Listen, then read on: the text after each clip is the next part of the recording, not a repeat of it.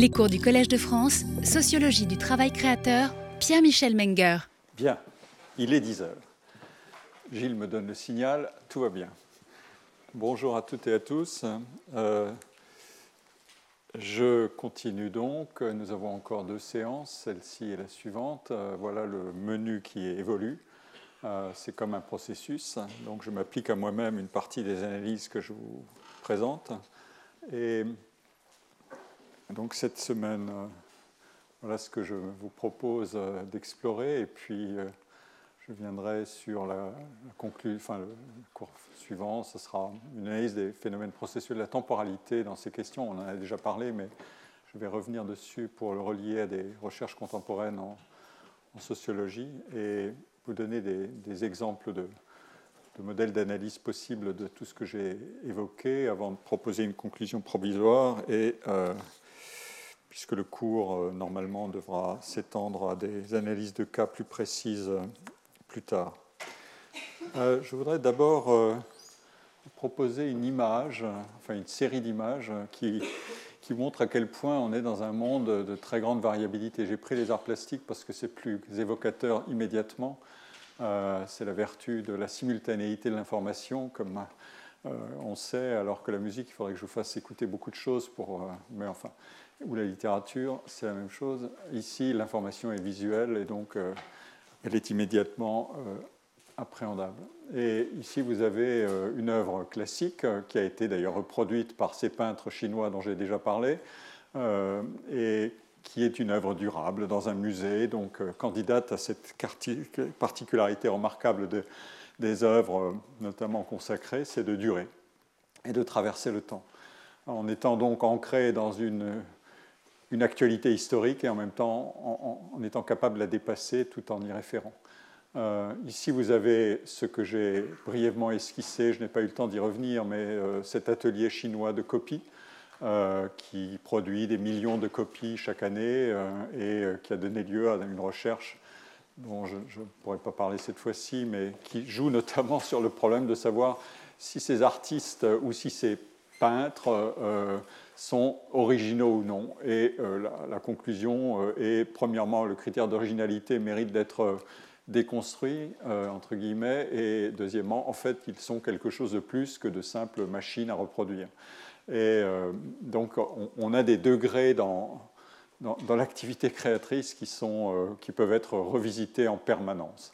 Euh, ici, vous avez une œuvre d'art conceptuel de Joseph Kossuth, titled Art as Idea as Idea, The Word Definition.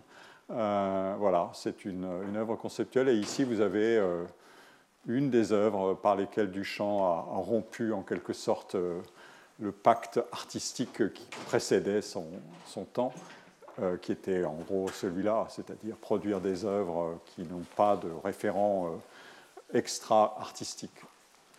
Tout ça, euh, c'est une manière de vous dire qu'on a affaire, évidemment, dans le monde des arts, c'est son, c'est sa séduction considérable et en même temps c'est son, défi pour l'analyse à, une grande variété de styles, à une grande variété de, médiums artistiques qui chacun ont leurs caractéristiques. Je viens de parler des problèmes de simultanéité ou de succession de l'information.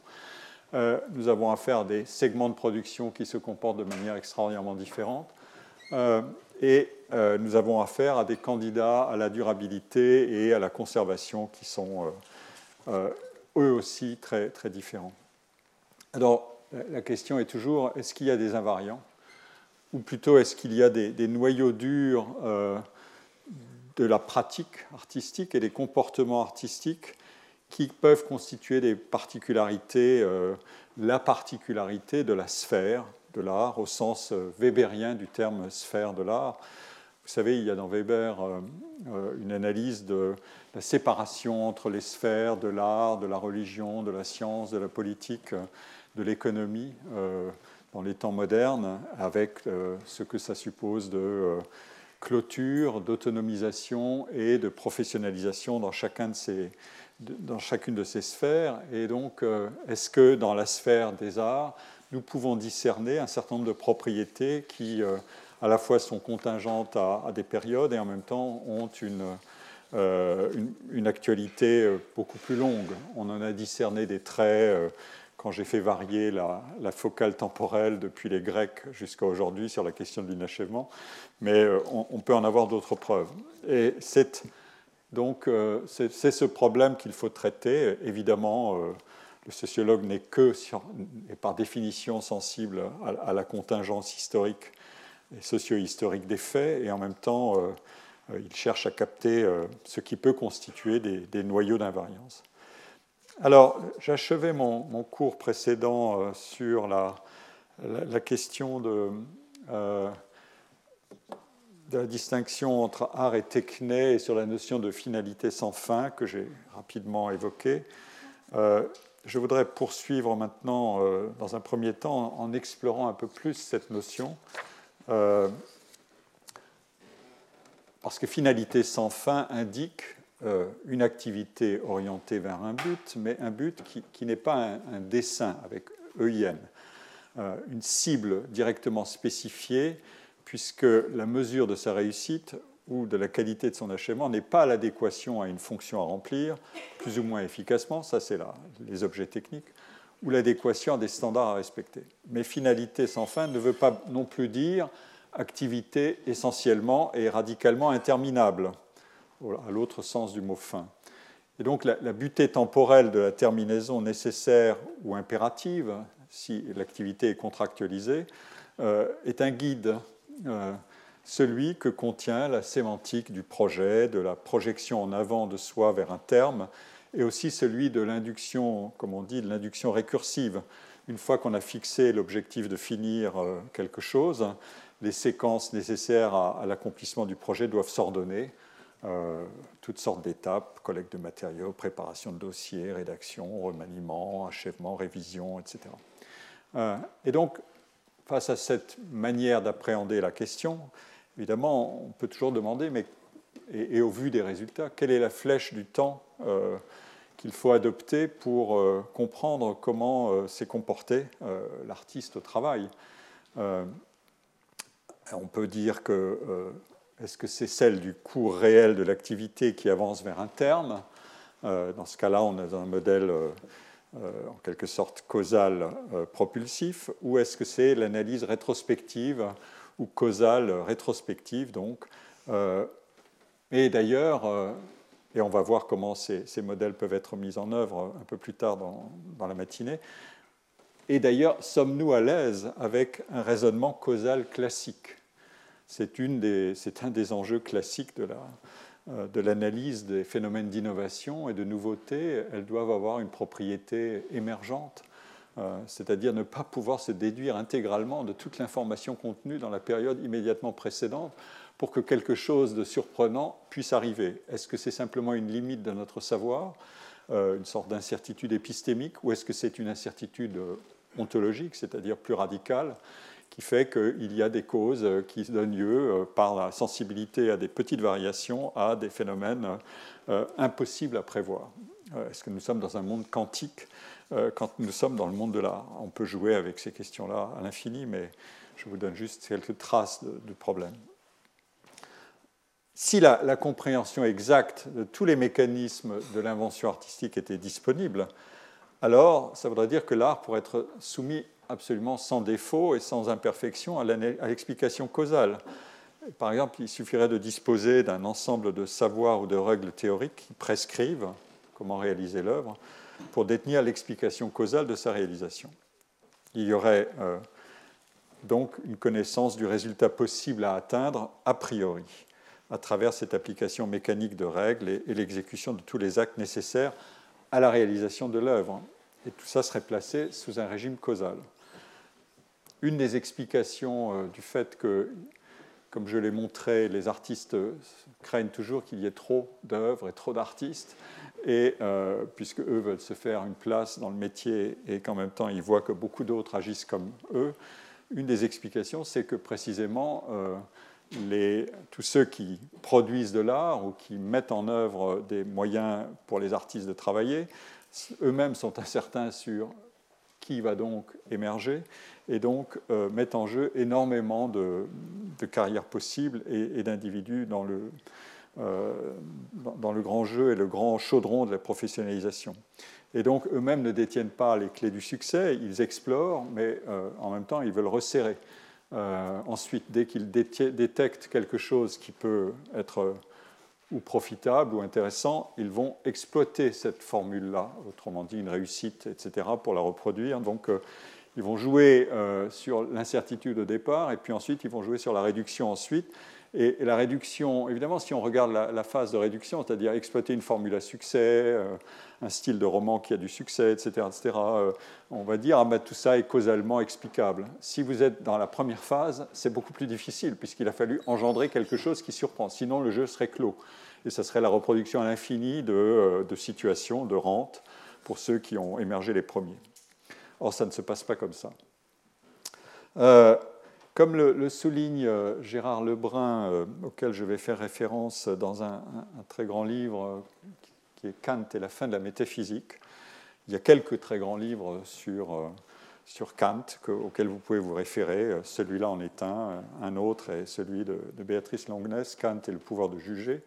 Euh, qui sont des, ouvrages que le monde de la philosophie considère comme des, achèvements majeurs. Donc, comme le souligne Gérard Lebrun dans ce livre, l'acte de production artistique n'est justement pas la simple euh, exécution d'instructions.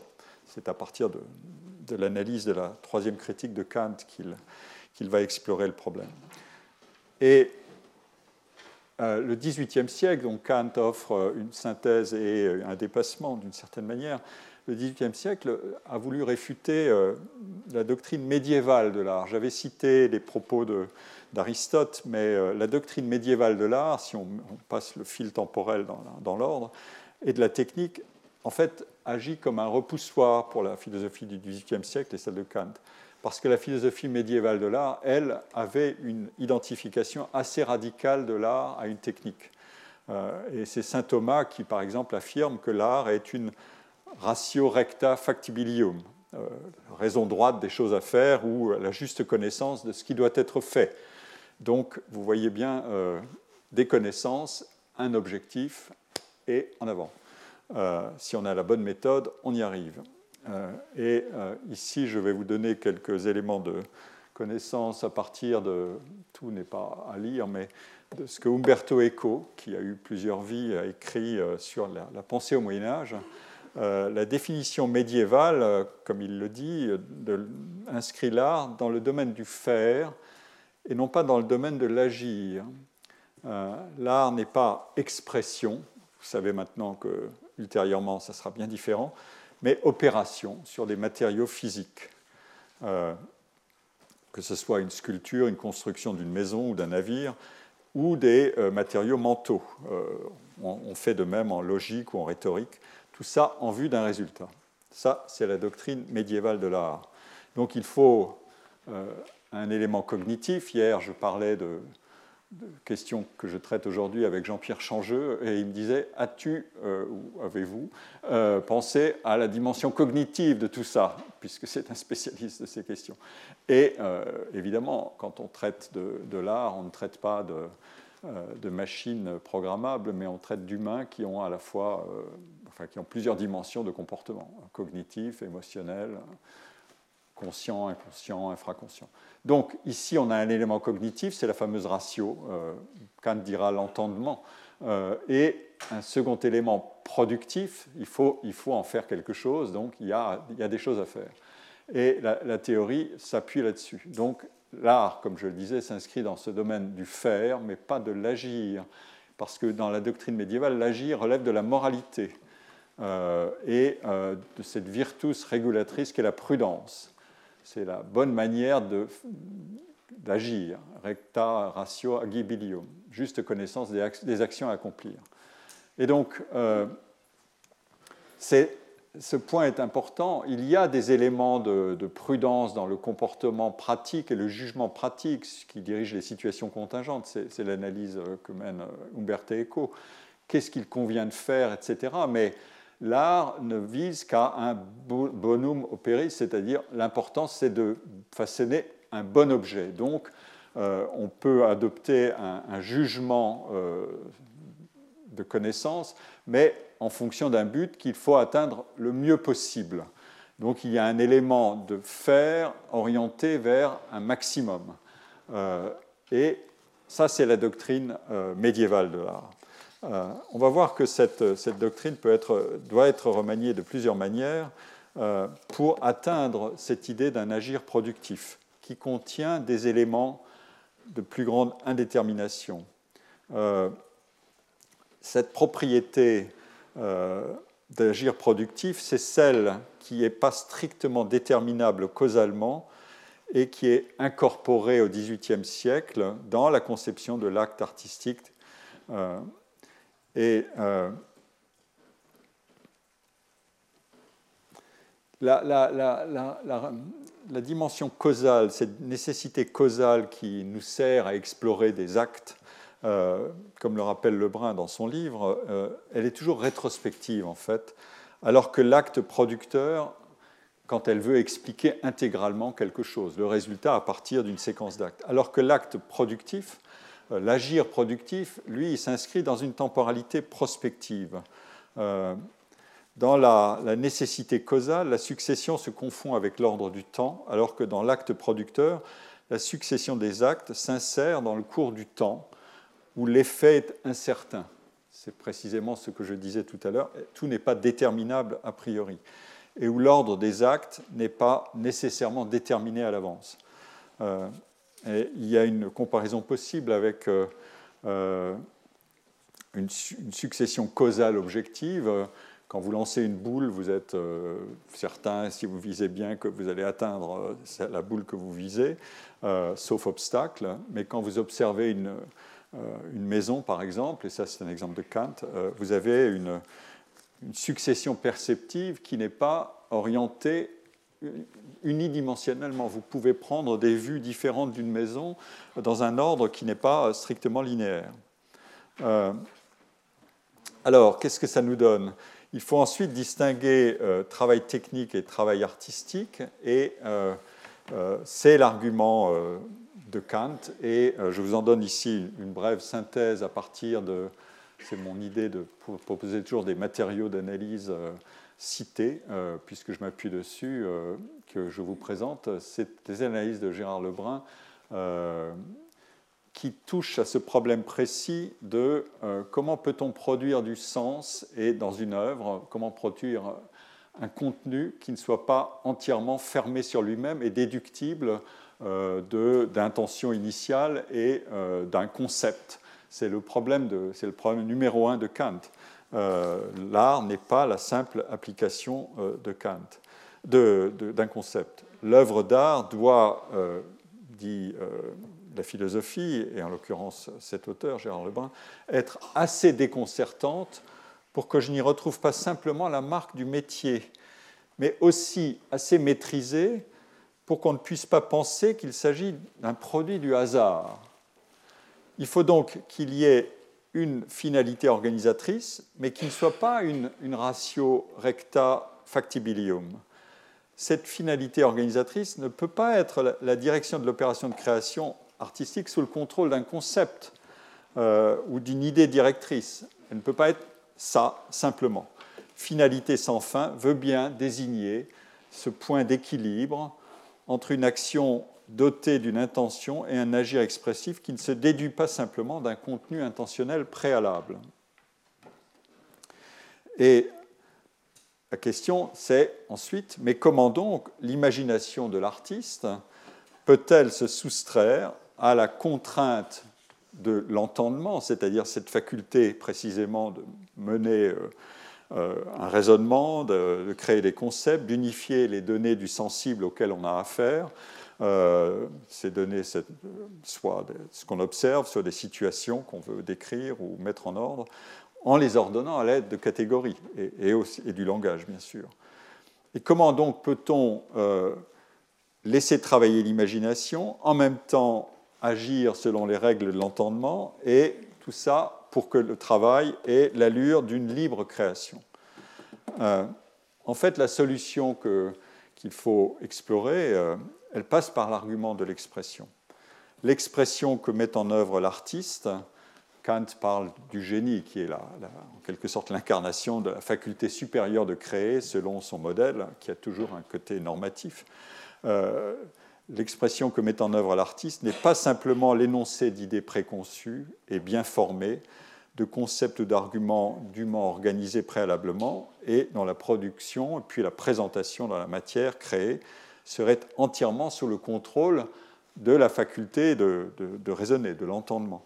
Euh, le poète utilise des mots et un langage qui véhiculent bien sûr des significations et donc des contenus conceptualisables, mais aussi beaucoup d'inexprimables, des contenus indéterminés, inaptes à toute présentation adéquate par des concepts et pourtant communicables. C'est ce qui figure dans, dans, les citations que je vous donne ici, que je ne vais pas toutes lire. Euh, simplement celle-ci pour, pour aller dans le, prolongement de ce que je viens de dire. Euh, le génie ou l'artiste doit se plier aux exigences du goût, c'est-à-dire à la, à la relation avec un public possible. Et je vous rappelle que dans, les, dans ces théories-là, un des plaisirs que déclenche l'art, c'est le plaisir de la sociabilité, c'est-à-dire la capacité d'en parler.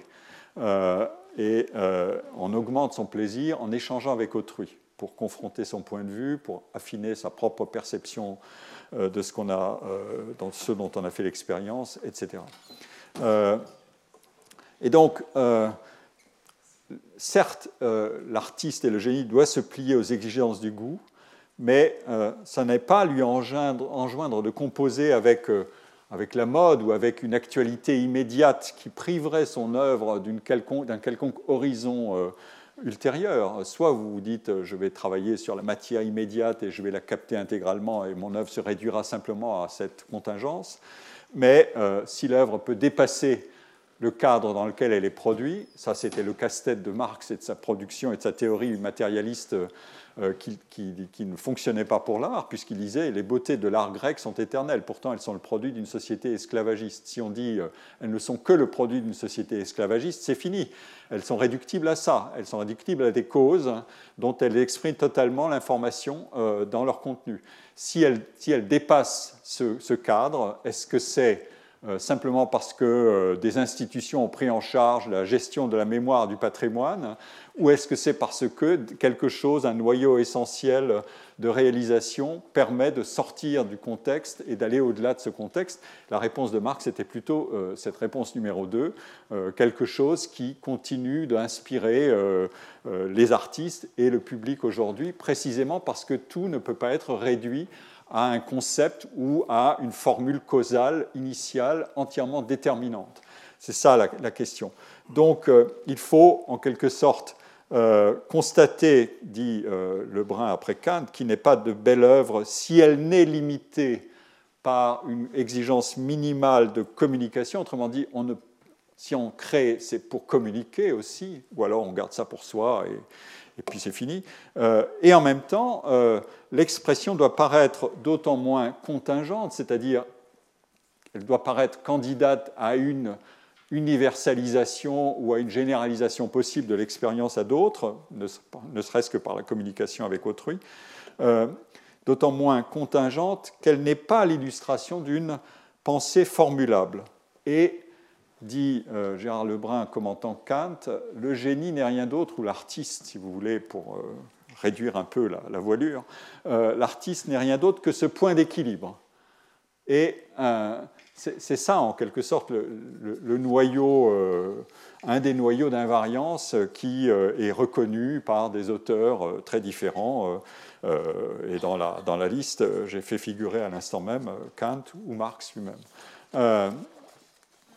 Donc, euh, nous pouvons, à travers ce genre de raisonnement, disposer et d'explicitation de la, pensée euh, complexe. D'ailleurs, dans la troisième critique de Kant, la critique de la faculté de juger, le, raisonnement est très très sophistiqué parce qu'il a d'autres enjeux que d'analyser l'art et d'abord le goût ou le jugement de goût du spectateur et puis ensuite la, façon dont se comporte l'artiste dans cette situation. Il a d'autres enjeux qui sont liés à sa propre construction systématique et à la relation avec les deux autres critiques, de la raison pure et de la raison pratique, euh, et à la relation avec le, monde naturel et le monde du vivant. Bon, je ne vais pas développer, sinon le cours serait déjà entièrement cannibalisé par ce développement. Mais on, s'approche un peu mieux de ce que veut dire finalité sans fin. Mais tout ça ne nous dit évidemment pas encore comment l'artiste va travailler. Mais seulement, ça nous dit qu'il n'applique pas simplement des règles, ni qu'on puisse extraire a posteriori des recettes pour créer à partir de ce qu'on voit. Euh, et plutôt qu'un modèle à imiter, euh, le travail d'autrui, et ça c'est une expression euh, assez formidable de Kant, parce qu'il doit dire, mais comment est-ce que les artistes peuvent influencer autrui? Comment est-ce qu'une œuvre fantastique peut déclencher chez un autre artiste quelque chose comme un comportement qui ne doit pas être imitatif et néanmoins qui doit être euh, euh, relié à ce qui a été fait, puisque l'histoire se construit comme ça. Elle se construit par des lignages, pour emprunter, un vocabulaire de Andrew Abbott. Euh, eh bien, le, travail d'autrui doit être une référence. Le mot est, a, son caractère d'indétermination et en même temps, c'est un héritage. Ce sont les mots de, de Kant. Autrement dit, euh, c'est la fameuse question de, la durabilité, mais qui contient aussi ça, c'est-à-dire votre travail d'artiste va être mis en, situation de relation avec d'autres euh, pour des comparaisons, des, transformations, des recombinaisons, mais pas des imitations. Euh, donc il n'y a pas de règle à, à extraire simplement, mais ça n'est pas non plus ça n'est donc pas simplement une, application quasi déductive d'idées préalablement bien formées et qui serait développée une fois jaillie de l'esprit du créateur, sinon disparaîtrait le travail sur la forme, qui est précisément ce, travail complexe de mise en relation du tout et des parties de l'œuvre. Euh, ce qui nous rapproche de ce qu'est d'ailleurs euh, un, un, organisme vivant. Ça, ce modèle obsédant de la nature, dont il faut imiter non pas les produits euh, comme dans la peinture figurative, si vous voulez, mais dont il faut imiter ou adopter la, force génératrice euh, de créer du nouveau. Euh, ça, c'est un motif qui est fondamental dans le tournant de la philosophie à la fin du XVIIIe et au XIXe siècle. Mes collègues chimistes ici parleraient de, de biomimétisme. Et la relation à la nature aujourd'hui a changé profondément par rapport au temps où on s'est dit la technique euh, et euh, la domination de la nature vont nous émanciper. Euh, aujourd'hui, on n'en est plus exactement là. Donc on peut revisiter toute cette discussion et ces débats esthétiques et la relation avec les modèles naturels peut-être d'une toute autre manière aujourd'hui. Mais je, laisse ce point de côté. Cela dit, la valeur d'originalité est dite aussi que chaque personnalité authentiquement créatrice doit produire, exprimer quelque chose d'unique et que cette production résulte de cette situation complexe d'accord entre ce que Kant appelle les facultés impliquées dans le travail, l'entendement et l'imagination. Euh, l'un sans l'autre, c'est-à-dire l'entendement sans l'imagination, c'est le travail technique de l'art médiéval, vous l'avez compris. L'autre sans l'un, c'est-à-dire l'imagination sans l'entendement, sans la recta ratio, factibilium, euh, ou agibilium, euh, c'est le chaos, c'est l'aléa de la bonne fortune des idées qui jailliraient mais qui ne seraient pas contrôlées et développées soigneusement et consciemment dans les formes et dans un matériau expressif. Donc, en fait, nous sommes vraiment dans une, tension entre des forces qui doivent entrer en, composition. C'est ce que Kant appelait l'accord des facultés. Et euh, selon une économie qui ne peut pas être complètement décrite ou expliquée. Sinon, nous aurions déchiffré euh, les règles du travail. Euh, hier, je, parlais avec euh, Jean-Pierre Changeux, donc, et il m'expliquait que Matisse ne travaillait pas comme Picasso. On va y revenir tout à l'heure. Et, et, lui plaide évidemment pour une, analyse, c'est le propre de la science, qui pousse le plus loin possible l'explication causale euh, sur la base d'informations de plus en plus fines et de plus en plus précises.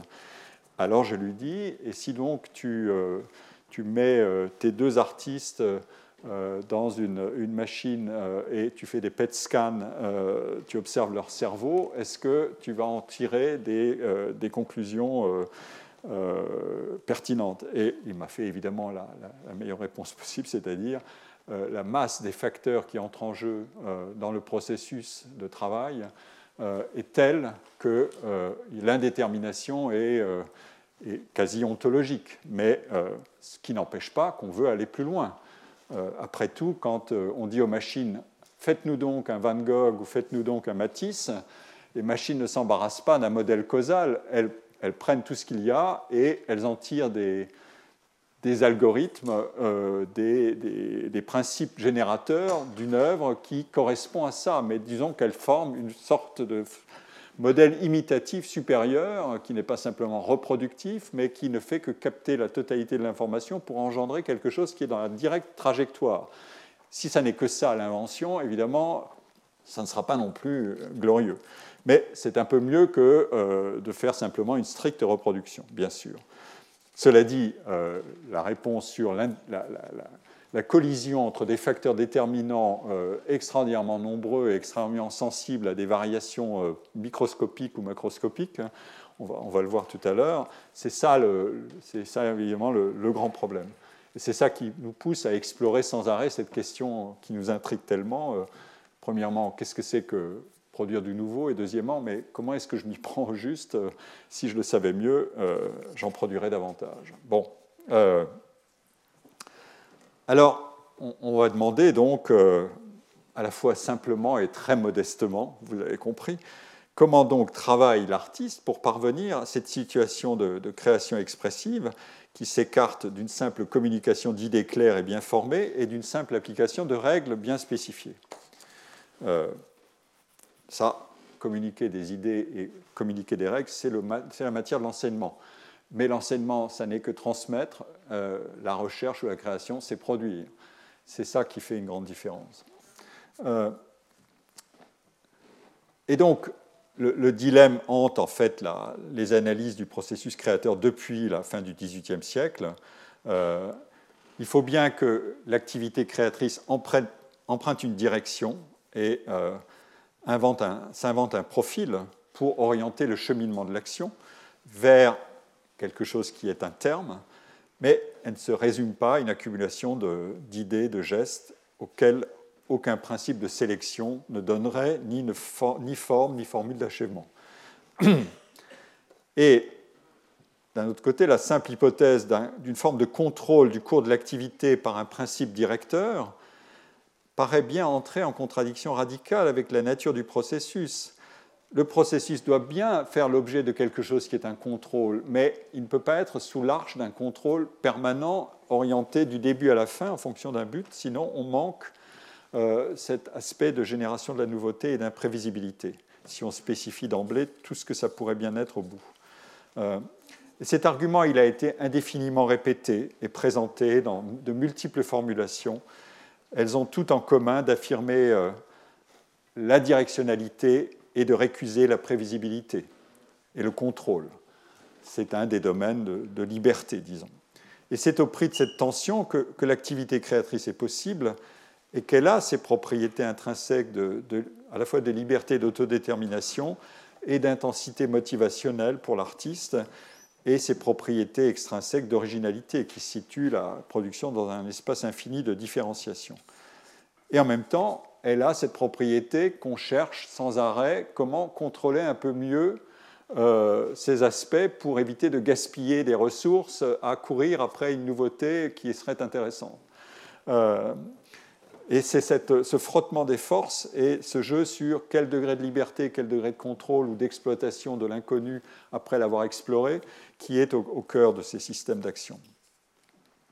Euh, cet, argument de, point d'équilibre tendu euh, et de tension créatrice sert d'ailleurs toujours à, soutenir aussi une conception générale de la praxis, euh, c'est-à-dire de toute activité humaine.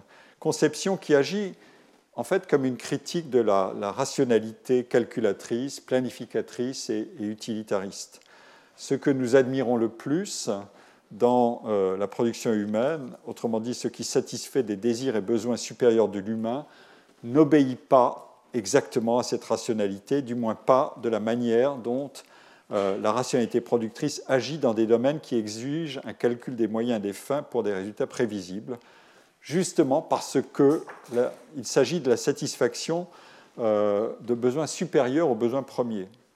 Castoriadis, pour en citer un, a vu dans l'activité de l'artiste, mais aussi dans l'activité de connaissance, donc une activité qui est à la fois contrôlée par le sujet, mais qui est intrinsèquement incertaine de ses résultats, orientée vers quelque chose sans que le, cours soit absolument maîtrisé. Comme il dit, lorsqu'un artiste commence une œuvre, il sait et il ne sait pas, A et non A, il sait et il ne sait pas ce qu'il va dire. En fait, ce, motif argumentatif était déjà présent euh, euh, chez, Durkheim. Euh, je, l'ai examiné dans un chapitre d'un livre de travail créateur. Je vous signale d'ailleurs que euh, et, Durkheim avait lu de extrêmement près Kant. Il, est formé, il a été formé en philosophie. Euh, et c'est un très grand lecteur de, la philosophie classique et, et, du XVIIIe siècle, notamment de Kant, de Rousseau, de Montesquieu. Il a consacré des cours à ces auteurs. Andrew Abbott, dans les cours qu'il viendra donner ici au Collège de France euh, fin mai, euh, je vous ai donné les dates, euh, reviendra d'ailleurs sur les relations entre, entre Durkheim et, Kant, entre autres. alors, juste un mot sur ces questions de, théorie générale de l'activité dans laquelle s'insère le, monde de l'art. l'art, pour Durkheim, c'est un domaine d'activité ambivalent euh, c'est une activité qui, a, qui est finalisée, euh, donc qui n'est pas irrationnelle, mais une activité sans but déterminé, ce qui garantit son libre exercice, mais, c'est là le problème, qui, garantit, enfin, qui, produit aussi des excès possibles. Et, euh, et, Durkheim est très attentif aux deux. je vais vous montrer comment. D'abord, le côté productif et, heureux, c'est que euh, l'art peut être, et c'est ce que dit Durkheim, assimilé à ce qu'il appelle un luxe. Cette notion lui sert à caractériser la relation entre la dimension sociale et la dimension économique des activités qui ne sont pas directement réductibles à leur fonction productive. On a déjà vu ce motif chez, Weber aussi, du caractère anti-économique de certaines activités, dont l'art. Et l'assimilation à un luxe, ce mot de luxe, il a une longue histoire, une sémantique euh, complexe. Ce n'est pas simplement nos industries du luxe d'aujourd'hui, euh, même s'il peut y avoir des liens, bien sûr. Euh, cette assimilation à luxe lui sert à suggérer que les activités qui ne sont pas étroitement utilitaires, c'est-à-dire qui ne sont pas gouvernées par une finalité directe, ont une place importante dans les systèmes socio-économiques. Mais, on va le voir, la notion désigne aussi les excès de l'investissement dans des activités dispendieuses. Euh, et donc, l'art compris comme un luxe euh, relève d'une énergétique individuelle délivrée de ses limites ordinaires. Ce sont les citations que je vous présente ici. Des actes, euh, il cite héroïsme, sainteté, mécénat artistique, altruisme, ne sont pas nécessaires, ne sont pas ne sont ajustés à aucune fin vitale. En un mot, sont un luxe, c'est-à-dire un, déborde l'utilitarisme, c'est qu'ils sont du domaine, euh, c'est dire qu'ils sont du domaine de l'art. Donc vous voyez cette vision généralisante de la praxis. Après que nous avons astreint une partie de notre énergie physique et intellectuelle à s'acquitter de sa tâche journalière, nous aimons à la laisser se jouer en liberté, la bride sur le cou, à la dépenser pour le plaisir de la dépenser, sans que cela serve à rien, sans que nous proposions aucun but défini. C'est en cela que consiste le plaisir du jeu, dont le plaisir esthétique n'est qu'une forme supérieure. Euh, et euh, je ne vous lis pas tout le reste, mais euh, c'est une part de mouvement spontané et libre. Vivre, c'est avant tout agir. Agir, donc le vocabulaire de l'action, vous l'avez compris, est présent en permanence. Ça, n'est pas simplement faire, c'est agir. Agir sans compter pour le plaisir d'agir. Voilà ce qu'écrit Durkheim dans Jugement de valeur et de réalité. L'autre texte est issu de la division du travail social, qui est sa première grande œuvre. Euh, et euh, ces textes-là sont plus tardifs. Donc il y a une permanence de la, pensée durkheimienne sur, euh, sur le monde de l'art. mais il y a une deuxième dimension, c'est qu'il y a un risque dans ces activités. Quand nous passons du, plan individuel au plan collectif, l'imagination, qui est la faculté, comme dit Durkheim, la plus libre et qui est la source par excellence de l'invention, pousse presque irrésistiblement les individus à des comportements excessifs. Euh, quand ni des buts définis, ni des règles observables ne bornent plus l'énergie ainsi libérée. Il a fallu qu'elle le soit pour que cette activité soit libre et euh, qu'elle soit de l'ordre de l'agir et de l'agir sans compter. Euh, on est bien d'accord, mais évidemment, elles peuvent nous entraîner hors de la sphère de la vie morale et des idéaux régulateurs de la vie collective. Ça, c'est quand on, passe donc du plan individuel au plan collectif. Ce qui est bon pour moi quand je veux être totalement libre d'agir, est-il bon pour euh, le collectif, pour le, fonctionnement de la société?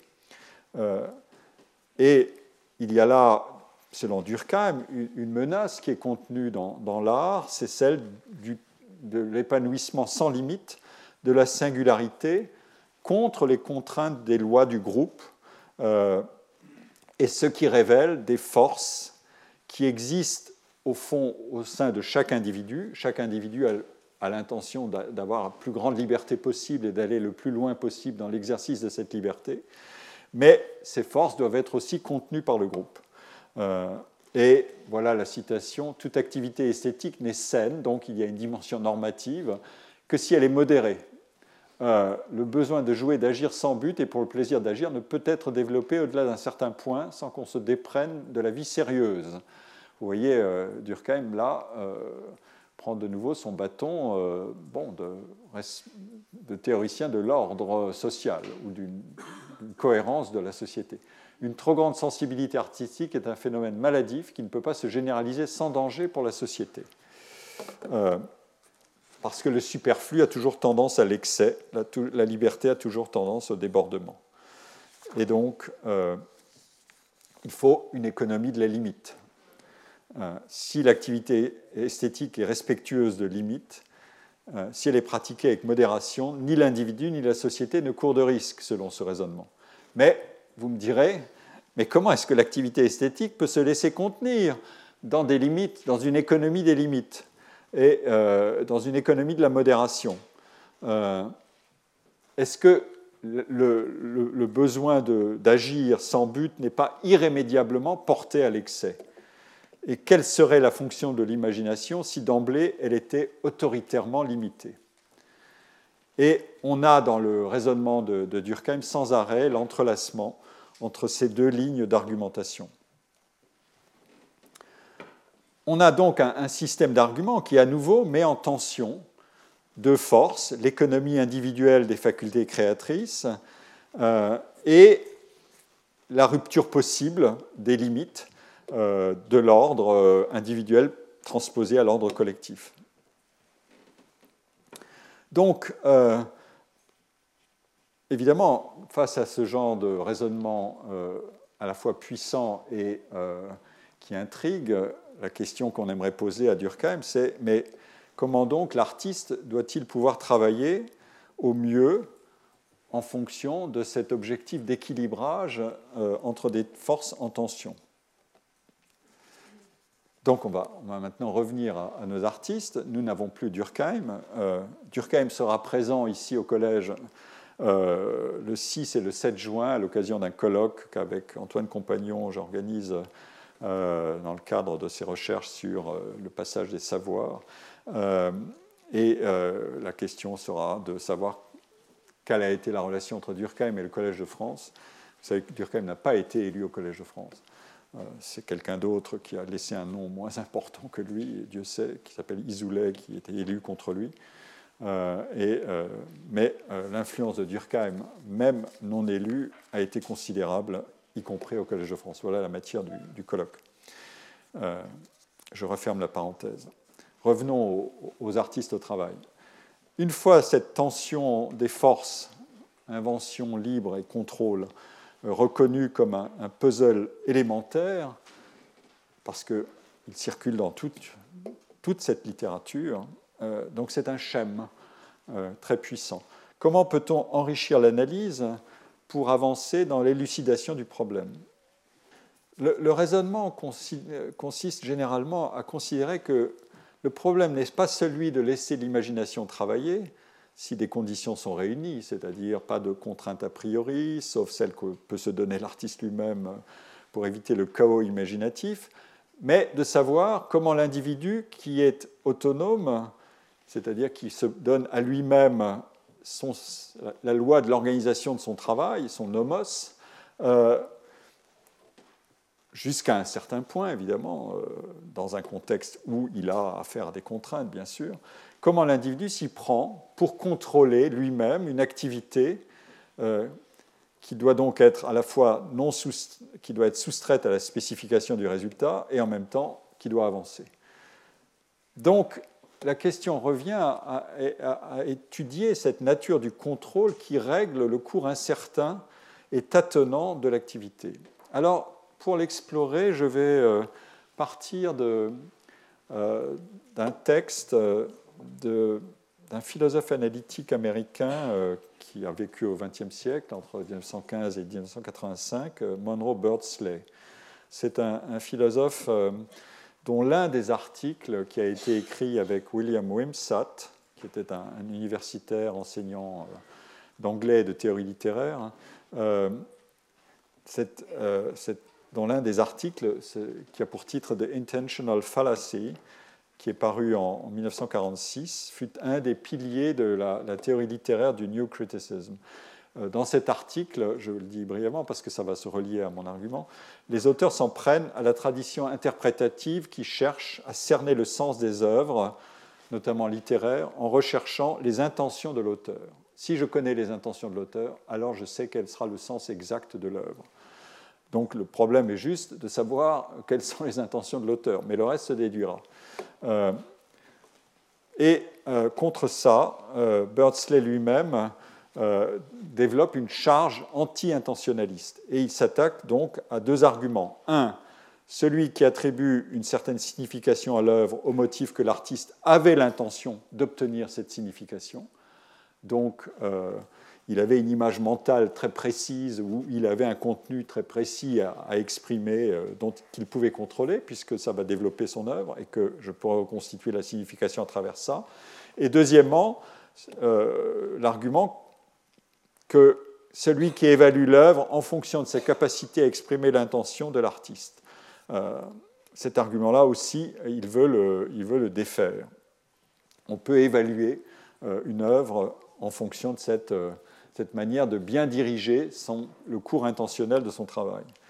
Euh, alors, je ne vais pas entrer dans tous les débats qu'a suscité euh, cet article, euh, qui est d'ailleurs un des, articles très très cités de, de, la théorie littéraire et de la philosophie esthétique. Il a, a, plus de 2000 citations, ou près de 2000 citations si vous regardez Google Scholar, comme je l'ai fait hier. Antoine Compagnon l'a d'ailleurs beaucoup discuté dans son livre Le démon de la théorie. Je vous y renvoie.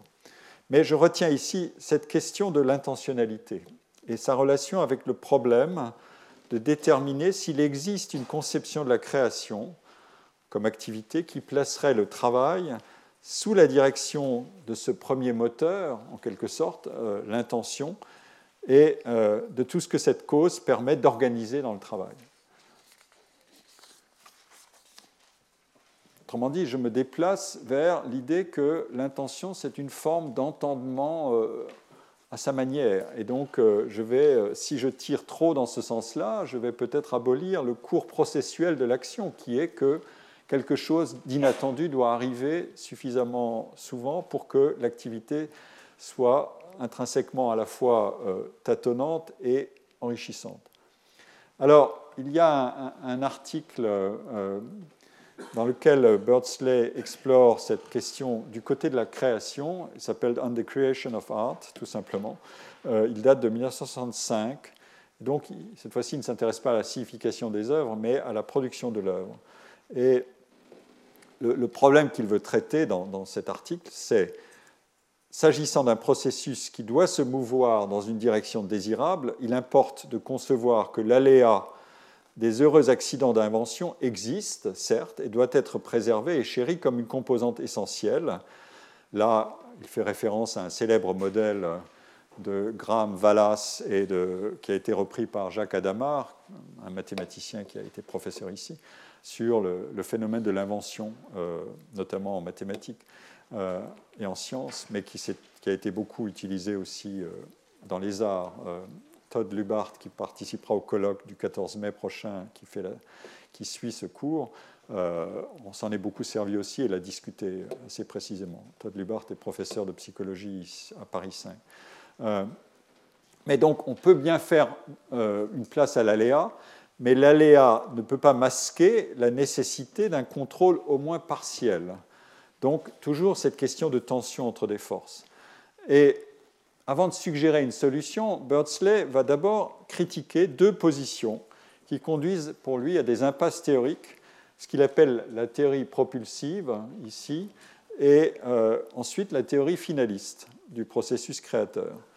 Alors, la théorie propulsive, euh, elle dit que le facteur qui contrôle le processus intervient avant le commencement du travail et conserve une influence causale déterminante tout au long du processus. Euh, c'est comme si je disais, j'ai une idée, je vais l'appliquer, et en avant. Euh, pour la caractériser, Birdsley cite celui qui tient pour l'auteur de la forme la plus populaire de cette théorie, c'est un philosophe américain qui s'appelle Collingwood, euh, et qui distingue ainsi la, nature expressive de, l'activité artistique par rapport à une activité artisanale contrôlée par une simple technique. Euh, dire de quelqu'un qu'il exprime une émotion revient à dire ceci. Dans un premier temps, il a conscience d'avoir une émotion, mais ne sait pas consciemment ce que c'est que cette émotion. Donc, euh, je sais que j'ai une émotion, mais je ne connais pas le contenu exact de cette émotion. ça, c'est un, ce genre de travail analytique et classique en, philosophie analytique américaine. La seule chose dont il soit conscient est une perturbation due à une excitation, dont il ressent la présence en lui, mais dont il vit dans la nature. L'acte d'expression est donc une exploration de ses propres émotions. Il cherche à découvrir ce que sont ces émotions, donc il y a bien une dimension heuristique du travail. Je ne sais pas tout au départ, mais je sais qu'il existe certainement ici un processus orienté, un effort qui est orienté vers une certaine fin, mais la fin n'est euh, en rien quelque chose qui a été prévu ou préconçu, et à l'obtention de quoi des moyens appropriés pourraient être appliqués, grâce à la connaissance que nous avons de son caractère particulier. Donc Collingwood reconnaît bien qu'il y a quelque chose d'indéterminé dans le cours de l'action, mais il dit aussi il y a quelque chose au départ qui va tout déclencher, qui va d'une certaine manière tout contrôler, et mon travail d'artiste, c'est savoir qu'est-ce que c'est que ce contenu émotionnel et comment le, transformer en, mots, en, signes, en sons, euh, en éléments visuels, etc., euh, pour, pour, connaître exactement la fonction organisatrice de, cette, de, ce premier moteur, de, cette première, de ce déclencheur. Et Birdsley, face à, ce genre de position, euh, dit simplement, bon, c'est un, un, argument qui est très imprécis et qui est très monolithique il a néanmoins les caractères d'un facteur propulsif initial euh, dont le processus doit clarifier les contours, mais la spécification de l'argument est très allusive. Euh, qu'est-ce que c'est que ce contenu émotionnel qui est supposé guider le processus? Donc, euh, ça ne marche pas. passons à la position inverse ou la position finaliste. Euh, il l'a construit à partir d'un texte, euh, et de différents textes, mais notamment d'un philosophe qui s'appelle David Ecker, qui, n'a pas laissé un nom considérable dans la, philosophie, mais euh, qui a beaucoup travaillé sur les dimensions de, formation dans les institutions éducatives, de formation à l'art. Donc il est plutôt du côté de la, de la transmission de, de, la manière de créer, de la manière de faire de l'art dans les écoles et dans les universités l'essentiel de sa production est lié à ça. Mais il a écrit un certain nombre de textes, notamment celui-ci que je cite, euh, The Artistic Process as Qualitative, Problem Solving, euh, qui est euh, celui dont Birdsley va vouloir critiquer les arguments. Et l'argument que développe Ecker, et qui est donc assimilé à cette théorie finaliste, il est contenu ici, alors je l'ai mis en anglais euh, peut-être un peu paresseusement, mais voilà. Euh, Ecker cite le, cas de Henry Moore et des déclarations de Henry Moore, euh, ce qu'il appelle le, shop talk.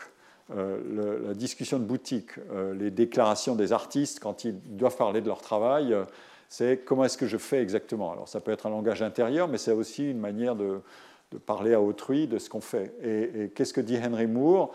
À propos des problèmes qui me concernent de temps en temps moi, sculpteur, je dois m'efforcer continuellement de penser à la forme et de l'utiliser dans sa totale complétude spatiale. Euh, et donc le sculpteur euh, quand il regarde d'un côté de, la sculpture qu'il est en train de créer, euh, à quoi ressemble l'autre côté, et lui-même s'identifie avec le centre de gravité. Euh, la masse, le poids, etc. Il réalise son volume et euh, euh, aussi, en, même temps que l'espace déplace de l'air et chasse de l'air. Moore donc parle des, problèmes de la sculpture. C'est ce vocabulaire du problème qui émerge et c'est ça qui intéresse Ecker et qui est l'objet de la critique de, de Birdsley. Euh, je commence parfois un dessin sans euh, un problème préconçu à résoudre, avec simplement le désir d'utiliser un crayon et du papier et de, faire des, de tracer des lignes, des euh, shapes, des formes, et avec aucun, aucun but précis. Et, mais à mesure que mon, esprit s'investit, ce qui est produit arrive là où une idée commence à devenir consciente et à se cristalliser. Et donc, à ce moment-là, un contrôle et une mise en ordre commencent à apparaître, à prendre, à, devenir. Euh, ou alors, je commence avec un, ensemble de un, sujet, un ensemble de, motifs, où pour résoudre le, problème, je, euh, je suis euh, je prends un, bloc de pierre et j'en fais un problème de, sculpture que je me donne à moi-même et j'essaie de construire un ordre de relations entre les formes. Euh, voilà le, raisonnement. Donc, il y a à la fois une variété de situations que, Henry Moore déclare, donc je ne suis pas enfermé dans un seul schéma, et en même temps, il y a ce caractère émergent de la situation, et aussi l'idée que en travaillant sur moi-même et à coup de réflexivité, je vais progressivement prendre le contrôle de la situation. Ça paraît assez, euh, assez euh, réaliste comme description, euh, et pourtant, c'est ce que veut, ce que veut démonter, démonter Birdsley. et Qu'est-ce que dit, euh, qu'est-ce que dit Birdsley euh, à propos de tout ça? Euh, J'ai encore une citation d'Ecker qui, développe un argument à propos de, ce raisonnement de, Henry Moore. Je ne vais pas le, citer intégralement, mais il, insiste beaucoup sur l'aspect de contrôle sur le matériau. il y a donc des moyens et, et, une fin, mais il appelle cette fin une fin qualitative. Euh, quand il est question d'art euh, cubiste, impressionniste, expressionniste, on se place dans une situation euh, d'atteindre à une certaine qualité de production à travers des mécanismes de contrôle, une méthode et une directionnalité. Et tout ça fait l'objet d'un qualitative ordering, une mise en ordre qualitative. Et l'intelligence de l'artiste, c'est ça. c'est bien une affaire d'intelligence, donc il y a bien de l'entendement, si vous voulez, mais euh, qu'est-ce que c'est? C'est une, euh, intelligence dans l'ordonnancement des qualités. Euh, ce mot de qualité est un mot qui est là, mais qui n'est pas considérablement spécifié. Donc, on peut penser que, d'une certaine manière, cet auteur se dirige vers une manière de décrire classiquement un processus euh, face dans, lequel on a affaire à des choix et en même temps les choix sont innombrables et qu'on peut les décrire en termes de problèmes à résoudre. C'est aussi le vocabulaire qu'emploie par exemple euh, Herbert Simon dans, son livre Les sciences de l'artificiel. Euh, et il prend le, cas de l'art pour dire est-ce que c'est l'objet de problèmes? Est-ce qu'on peut les décrire, les, comportements de l'artiste en termes de problèmes? Et il dit le, la seule difficulté de la question que je pose, c'est en fait, ce sont des problèmes qui sont mal formés. Il y a des problèmes qui sont bien structurés et des problèmes qui sont mal structurés. Et il développe cet argument. Et il dit l'art, c'est un, ensemble de problèmes qui sont mal structurés. Mais on peut éventuellement les décomposer en sous-problèmes euh, pour essayer de leur donner un peu plus de, structure. Ici, euh, ça ressemble un peu à, ce que dit ici Ecker, c'est-à-dire euh, je peux ordonner les, le, problème, j'ai une directionnalité et euh, je dois développer ce qu'il appelle une, intelligence, c'est-à-dire un, mécanisme de contrôle qui maximise aussi les bénéfices de ce que Kant aurait appelé l'entendement, euh, mais à travers une, mise en ordre de qualité, alors euh, au pluriel. Et voilà ce qui est la matière de la discussion critique de, de Birdsley. Birdsley discute cet usage finaliste de la notion de problèmes, et notamment en commentant la première citation que je vous donnais de Henry Moore. Et euh, remarque, mais qu'est-ce que c'est qu'un problème si on examine ce que dit Moore?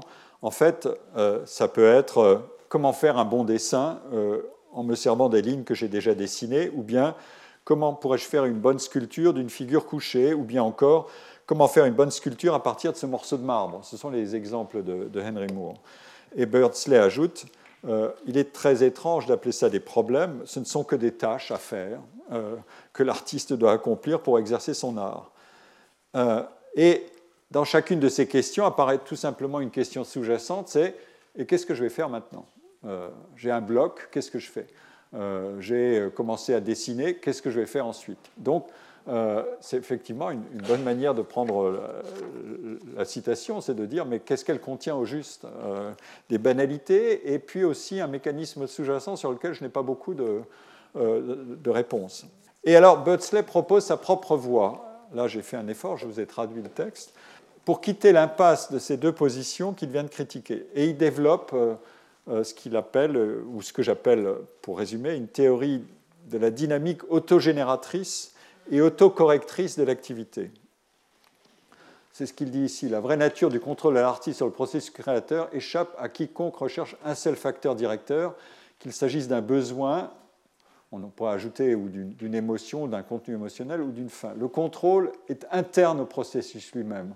Mon but n'est pas de plaider pour l'existence d'un seul modèle d'activité créatrice, mais de montrer qu'en l'absence d'un tel modèle général, chaque processus individuel qui a pour résultat une œuvre d'art engendre sa propre direction et son propre élan, car le pouvoir de contrôle essentiel en chaque point est la phase ou la condition particulière dans laquelle est l'œuvre inachevée elle-même, avec les possibilités qu'elle présente et les développements qu'elle permet. Et on se loge maintenant dans le processus. Une fois que l'œuvre est en cours, avec un engagement hésitant à l'égard du début, le processus créateur procède par tension c'est ce vocabulaire qui ressurgit, mais qualifié autrement cette fois-ci, la tension entre ce qui a été fait et ce qui aurait pu être fait. Euh, je ne vais pas commenter ici, mais c'est un motif essentiel, c'est l'enveloppe des possibles dans lesquels se déplace l'acte. À chaque étape, il doit y avoir une perception des défauts dans ce qui existe, accompagnée du sentiment de possibilité non réalisée d'amélioration. La force motivante est un jugement critique négatif Autrement dit, qu'est-ce que j'ai fait, qu'est-ce que je n'ai pas fait, qui pourrait être fait. Chaque fois que l'artiste, peintre, poète, compositeur procède d'une étape, il ajoute quelque chose à ce qui existe déjà et produit un objet différent. S'il juge B pire que A, il doit revenir en arrière. Si B est meilleur que A, la question est de savoir si B est suffisamment bon pour constituer une œuvre d'art. Euh, si ce n'est pas le cas, B peut-il être transformé en un objet C meilleur? Et si c'est impossible, toute tentative pour améliorer l'améliorer, le remplir, tout le projet est laissé inachevé car il est inachevable. Autrement dit, il y a un mécanisme interne de, contrôle évaluatif, mais qui n'obéit pas à des, forces propulsives ou finalistes. C'est ça la thèse de, c'est ça la thèse de Birdsley. Alors, évidemment, quand on a lu ce texte, on, peut, s'interroger euh, sur de bien des manières. En fait, le, le texte de, de, Birdsley que je cite euh, il contient une antinomie, mais que nous laissions, euh, que, j'ai évoquée, que je n'ai pas levée, et elle est, c'est l'antinomie, cette fois-ci, est enchâssée au plan micro et plus au plan macro. Euh, autrement dit, plus l'analyse, c'est-à-dire que je vais me loger dans le processus créateur, et plus je m'y loge de manière interne dans le cours processuel des choses, euh, plus le lexique de l'imagination créatrice, c'est-à-dire des opérations de génération d'alternatives, quels sont les possibles que je n'ai pas encore explorés et que je pourrais inventer, doit entrer en, composition avec celui de la, prise de décision. Il faut bien pouvoir décider face à une alternative euh, ou à une possibilité nouvelle. Il faut décider. Est-ce que je la garde, je la prends, euh, je la rejette?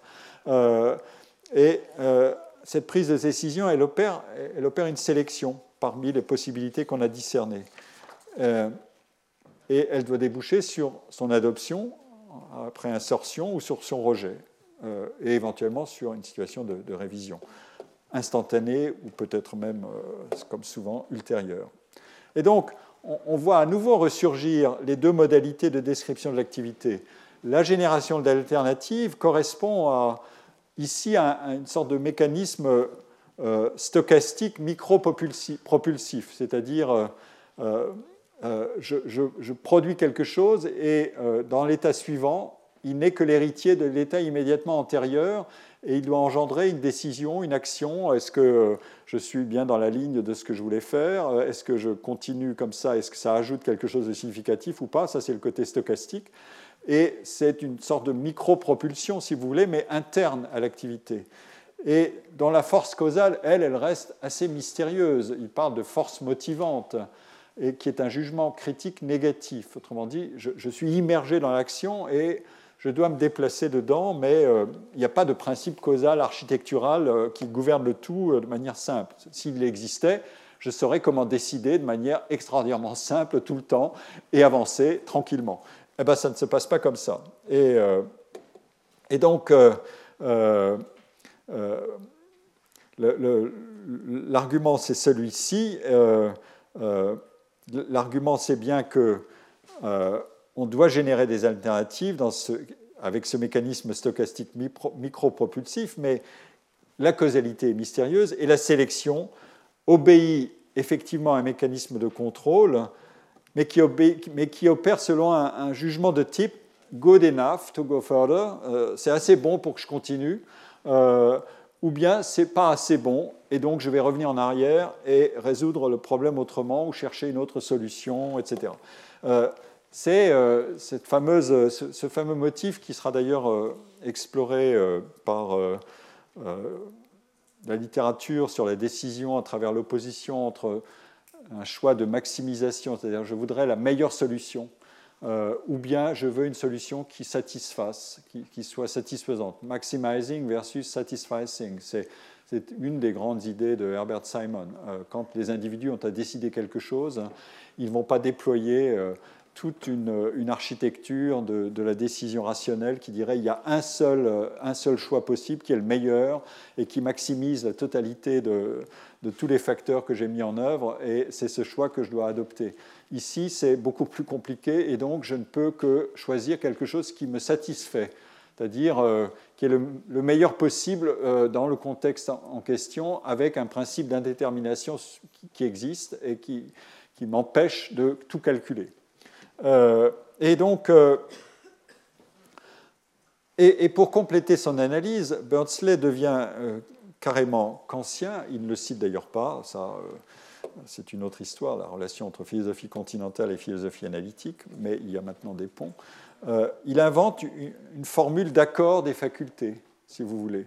C'est ce que disait Kant. D'un côté, l'imagination devient génératrice d'idées nouvelles, euh, qui est attribué à une instance inconsciente ou préconsciente qui dirige la phase inventive, et de l'autre, il y a un mécanisme de sélection euh, et de contrôle, une sorte de recta ratio ou d'entendement, celui du jugement qui n'est rien d'autre que l'exercice du jugement critique. On pourrait dire critique, c'est au sens de Kant, euh, c'est-à-dire condition de possibilité pour avancer, si vous voulez par lequel l'activité consciente choisit ou rejette l'idée nouvelle après avoir perçu sa relation avec ce qui a été produit immédiatement euh, avant et qui a été euh, adopté.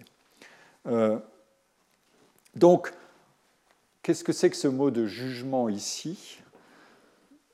Et, et l'architecture des choix à faire et des décisions à prendre Le jugement doit bien faire quelque chose, comme rapporter chaque choix local microscopique a son environnement de forme et de contenu en construction. Et pour ce faire, le jugement doit opérer selon des critères de choix.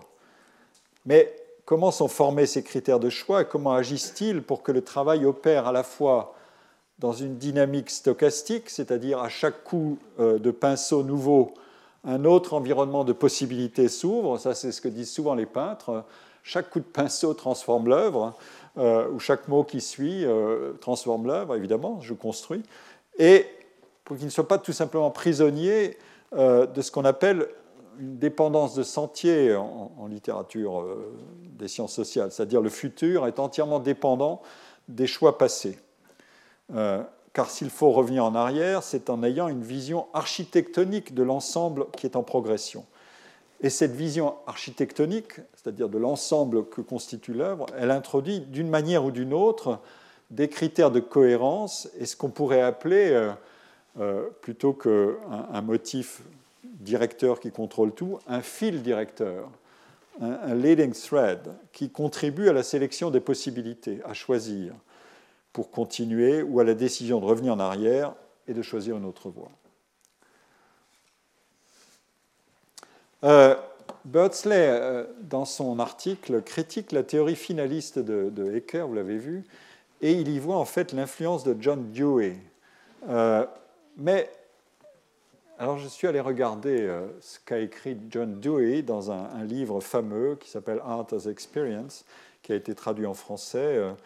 Euh, pour ceux qui ne le savent pas, John Dewey, c'est un, philosophe qui a vécu euh, presque centenaire, 1859-1952, euh, qui est un penseur de l'émancipation par l'éducation, mais aussi un philosophe qui est dans l'héritage et dans, par l'héritage, qui est un des grands fondateurs ou contributeurs de la, du pragmatisme en philosophie, qui a essaimé ensuite dans les sciences sociales, et notamment en sociologie. Euh, et il est en bonne compagnie avec des, auteurs aussi fameux que William James, le frère de Henry James, que je cite euh, toujours dans, euh, dans la slide du début de mon cours, et de Charles Peirce. et donc, je vais, je vais, j'ai regardé ce que dit Dewey, et Dewey emploie effectivement le vocabulaire des problèmes à résoudre, donc un vocabulaire plutôt qui paraît intellectualiste et qui, aurait, qui contrarierait cette vision euh, euh, internaliste et micro-propulsive, comme je le dis, euh, ou, stochastique de l'activité artistique. et il, a cette, cette idée qu'il faut bien résoudre des problèmes et que ça peut éventuellement permettre de penser un processus qui doit arriver à bonne fin. mais ça ne correspond pas à ce que en décrit euh, Birdsley. Et je vais juste vous résumer ici maintenant les, arguments de, euh, de Dewey euh, en, en, vous disant, en vous montrant à nouveau que, en fait, les problèmes, il les a vus à sa manière, mais à la fois, à nouveau, dans une situation de tension entre des forces. Cette exploration du, travail de création artistique qu'il fait dans le livre L'art comme expérience, euh, dont une traduction est parue à la collection Folio Essai, euh, elle, décrit essentiellement euh, le travail de création comme un, processus orienté vers une fin non préméditée, mais placé sous une tension permanente en raison du caractère non linéaire de la dynamique temporelle de la production la tension, elle est créée par l'accumulation de résultats intermédiaires. Donc on est bien dans, ce même raisonnement. Euh, et ces résultats appellent une continuité de, réalisation, euh, mais aussi une intégration progressive. Vous ne pouvez pas accumuler des petits morceaux euh, sans les intégrer dans un ensemble, évidemment. Et pourtant, on n'a pas une vision complète du résultat attendu qui peut dicter complètement euh, le déroulement de l'activité. C'est toujours le même problème. Il faut bien que ça s'intègre, et en même temps, ça s'intègre, euh, mais pas selon un principe de contrôle par une idée directrice, sinon on serait dans l'ordre du concept que voulait éviter Kant. Euh, et donc cette valeur d'incertitude qui maintient le cours processuel dans une tension permanente vers un but, mais un but non prémédité, c'est précisément la condition des satisfactions qui sont procurées par l'exercice du travail à l'artiste lui-même, et aussi de, des émotions douloureuses, comme on l'a vu dans les citations que je vous ai données dans les cours euh, précédents. Donc la dynamique du processus doit protéger l'acte de la monotonie et de la répétition et écarter aussi le spectre d'une succession d'excitations dépourvues d'orientation et d'objectifs. C'est tout le problème. Quand euh, j'ai donné la citation de Hirschman, c'était un peu le même problème aussi, c'est-à-dire euh, euh, j'entrevois quelque chose et en même temps, ça n'est pas encore ça le but. je reviens à mon activité et, je joue back and forth. Je reviens, je repars, etc. Donc la continuité de l'activité consiste effectivement en une accumulation de résultats qui doit demeurer ouverte à la surprise et à l'incertaine anticipation des états ultérieurs. Voilà ce qu'il écrit ici. Euh, le tour inattendu, quelque chose que l'artiste lui-même ne peut pas prévoir du tout, est une condition de la qualité appréciable d'une œuvre d'art. Il la sauve du risque d'être mécanique. Donc, euh, vous voyez les fils de ce que j'ai euh, déployé se tresser. à nouveau, il donne la spontanéité de ce qui n'est pas prémédité à ce qui sinon serait le fruit d'un calcul. Le peintre et le poète, comme le chercheur scientifique, connaissent les délices de la découverte.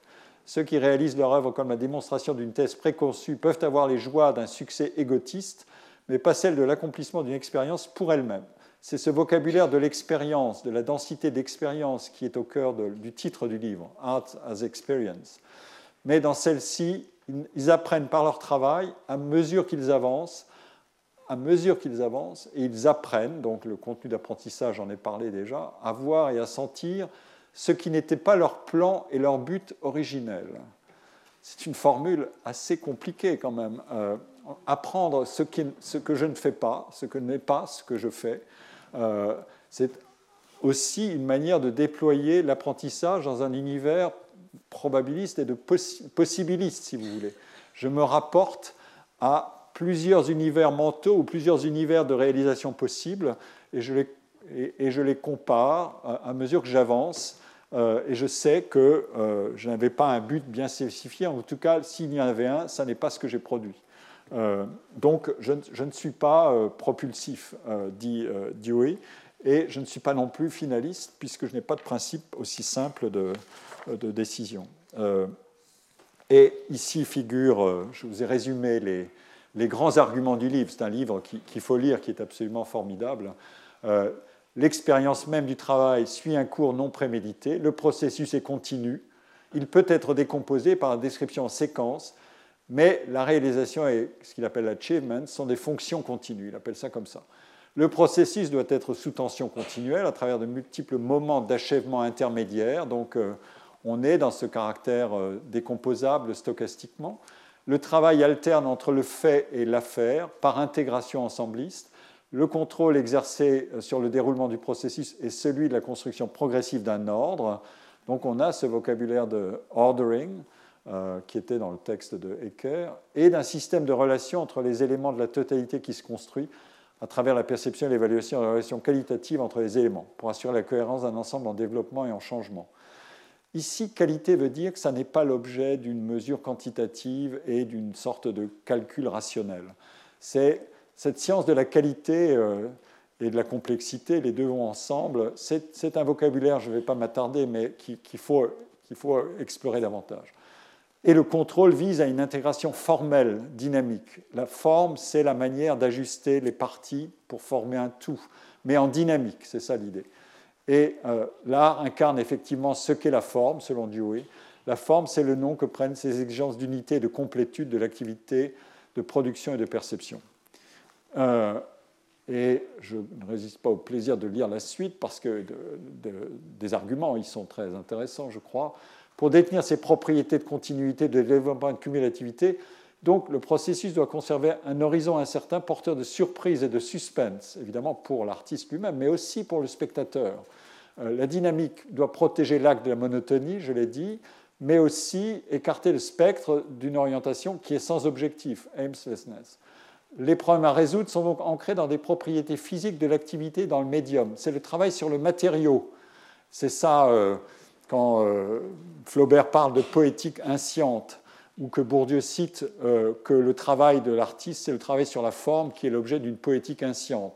Dans son célèbre euh, chapitre sur Flaubert et l'éducation sentimentale, il, apparaît ce vocabulaire du travail, qui n'est pas le vocabulaire central de Bourdieu, mais et il se réfère à ce mot de poétique insciente, c'est-à-dire une poétique qui est constituée dans le matériau lui-même, dans le médium lui-même. C'est le travail sur le matériau qui permet à l'idée vague de s'incarner dans le médium et de faire travailler l'imagination. L'artiste a ses problèmes et pense comme il travaille, mais sa pensée est plus immédiatement incarnée dans l'objet, par rapport à un scientifique, si vous voulez. Euh, et donc la spontanéité est le résultat d'un long travail ou de ce qu'on pourrait appeler, euh, il y a un très célèbre livre d'un auteur euh, psychologue américain qui s'appelle Mihai euh, Csikszentmihalyi, c'est un nom un peu difficile à, prononcer, encore plus difficile à écrire, mais une fois qu'on a compris que c'est difficile, on le sait, et on y arrive. Euh, et ce livre s'appelle Flow. C'est l'expérience de l'absorption dans une, euh, dans, une activité avec une concentration telle que vous avez un sentiment de, réalisation de vous-même et de, de, de forte certain de, bonheur euh, dans, le temps présent de votre activité qui, peut durer, pas très longtemps, mais qui peut durer un certain temps, et qui est euh, un état de, en quelque sorte, qui suspend le, temps euh, et qui vous immerge. C'est une expérience d'immersion. et, il est produit précisément, non pas comme ça par le daydreaming, mais par le long travail. Vous n'atteignez pas à, à cet état-là simplement que ce n'est pas une rêverie euh, que vous développez comme ça. La rêverie, ça existe, ça peut être très productif, mais ça n'est pas ça que désigne cette, idée-là, et c'est en tout cas pas ça que veut dire Dewey. Et euh, Dewey cite ici une lettre de Van Gogh euh, qui, je cite, qui dit Les émotions sont parfois si fortes que l'on travaille sans savoir que l'on travaille. C'est ce que j'appelle cette expérience de flow. et que les coups de pinceau se suivent avec une cohérence semblable à celle qui relie les mots d'un discours ou d'une lettre. Donc il y a bien de, la mise en ordre des, éléments. Une telle richesse d'émotions et une telle spontanéité, dit euh, Dewey, de l'expression, ne sont toutefois l'apanage que de ceux qui se sont longtemps absorbés dans l'observation de matériaux qui ont des liens entre eux et dont l'imagination est depuis longtemps occupée à reconstruire ce qu'ils voient et entendent. Donc euh, voilà. Euh, je, finis sur ce point, c'est que la, conception processuelle de Dewey est là pour résultat de dire que la forme n'est rien d'autre que cette euh, opération des forces qui conduisent l'expérience qui est faite d'un événement, d'un objet, d'une scène ou d'une situation jusqu'à son accomplissement intégral. C'est le, mot de la forme, au sens de, à la fois d'une forme au sens artistique du terme, mais aussi d'une mise en ordre ensembliste des éléments avec sa cohérence propre. Et, euh, donc, euh, compris dans cette perspective, le processus apparaît comme contrôlé par ce mouvement d'intégration formelle des parties et ajusté à la construction mouvante de la totalité. C'est exactement ce que dit Birdsley. Donc, il s'est inventé un, un strawman, un, un personnage, un, adversaire de paille, puisqu'il adopte en fait le même argument. C'est à cette condition que le travail de conception lui-même est accessible et intelligible à un sujet spectateur ou auditeur. Ça, c'est un autre motif qui est essentiel dans, tous ces arguments qui sont développés ici, c'est que le spectateur doit bien pouvoir participer au travail du créateur à travers quelque chose comme ça. Il doit avoir le sentiment de la mise en ordre de, tous ces stimuli et s'il atteint un niveau de, d'expertise ou de compétence, la compétence esthétique, ça se développe, euh, qui est suffisant, il va pouvoir progressivement, euh, en quelque sorte, reconstituer une partie, peut-être pas la totalité, mais une partie de ce que l'artiste euh, a, élaboré. Et il le reconstitue à la fois dans une vision d'ensemble et dans une vision des détails, pour savoir comment ces détails se sont articulés entre eux. Et, les, parties se sont articulées pour former un ordre.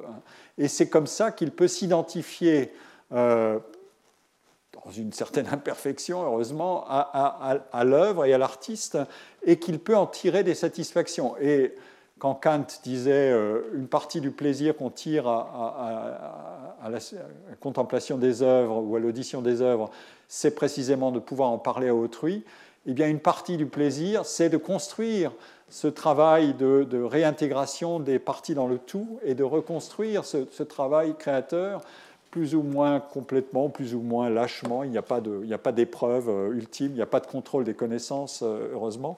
Euh, mais il y a le travail du le plaisir esthétique, il est fortement lié à cette, à cette dimension-là. Et c'est un motif qui circule beaucoup dans, dans, dans ce livre de Dewey, parce que Dewey est très attentif aussi à la portée sociale ou socialisatrice de l'art.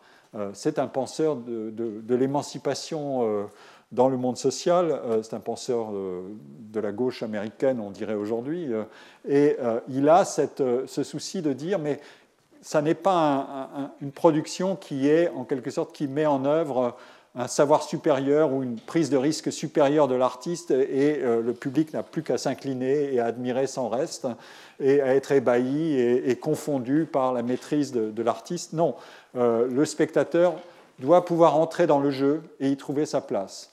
Euh, et peut-être développer lui-même. Euh, et donc, en ce sens, euh, l'art, et c'est un motif central de l'œuvre de Dewey, l'art peut avoir une vertu éducative. alors,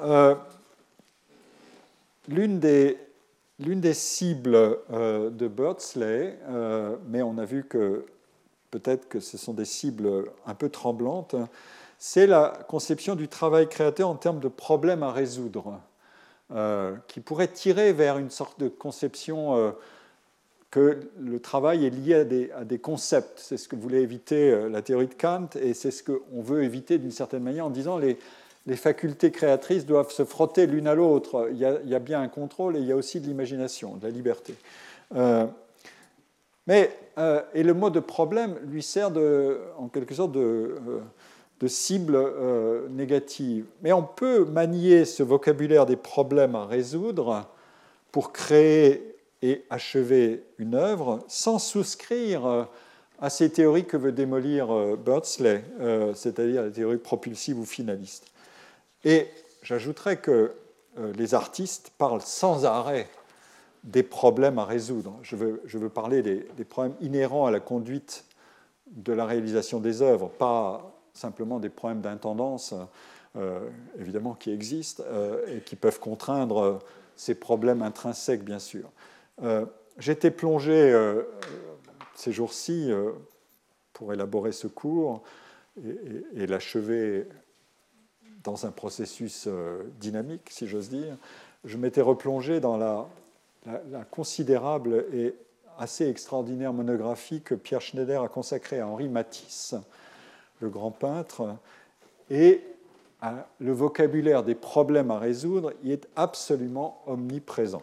Mais je pourrais faire la démonstration pour beaucoup d'autres, beaucoup d'autres œuvres. Euh, je, viens de citer euh, euh, Henri Matisse et puis un peu avant Henry Moore, et je voudrais juste vous faire remarquer en ce point que l'analyse a un peu changé de terrain par rapport à la semaine dernière. Dans le cours précédent, je présentais des, résultats de l'enquête de deux jeunes sociologues sur les temporalités du travail artistique et les auteurs donc euh, euh, indiquaient euh, qu'ils enquêtaient sur des artistes ordinaires, comme ils disaient.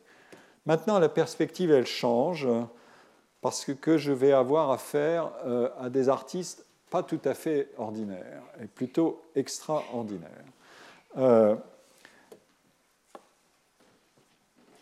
Alors pourquoi est-ce que euh, la, situation change euh, Il faut évidemment connaître euh, des comportements au travail qui sont difficiles à objectiver.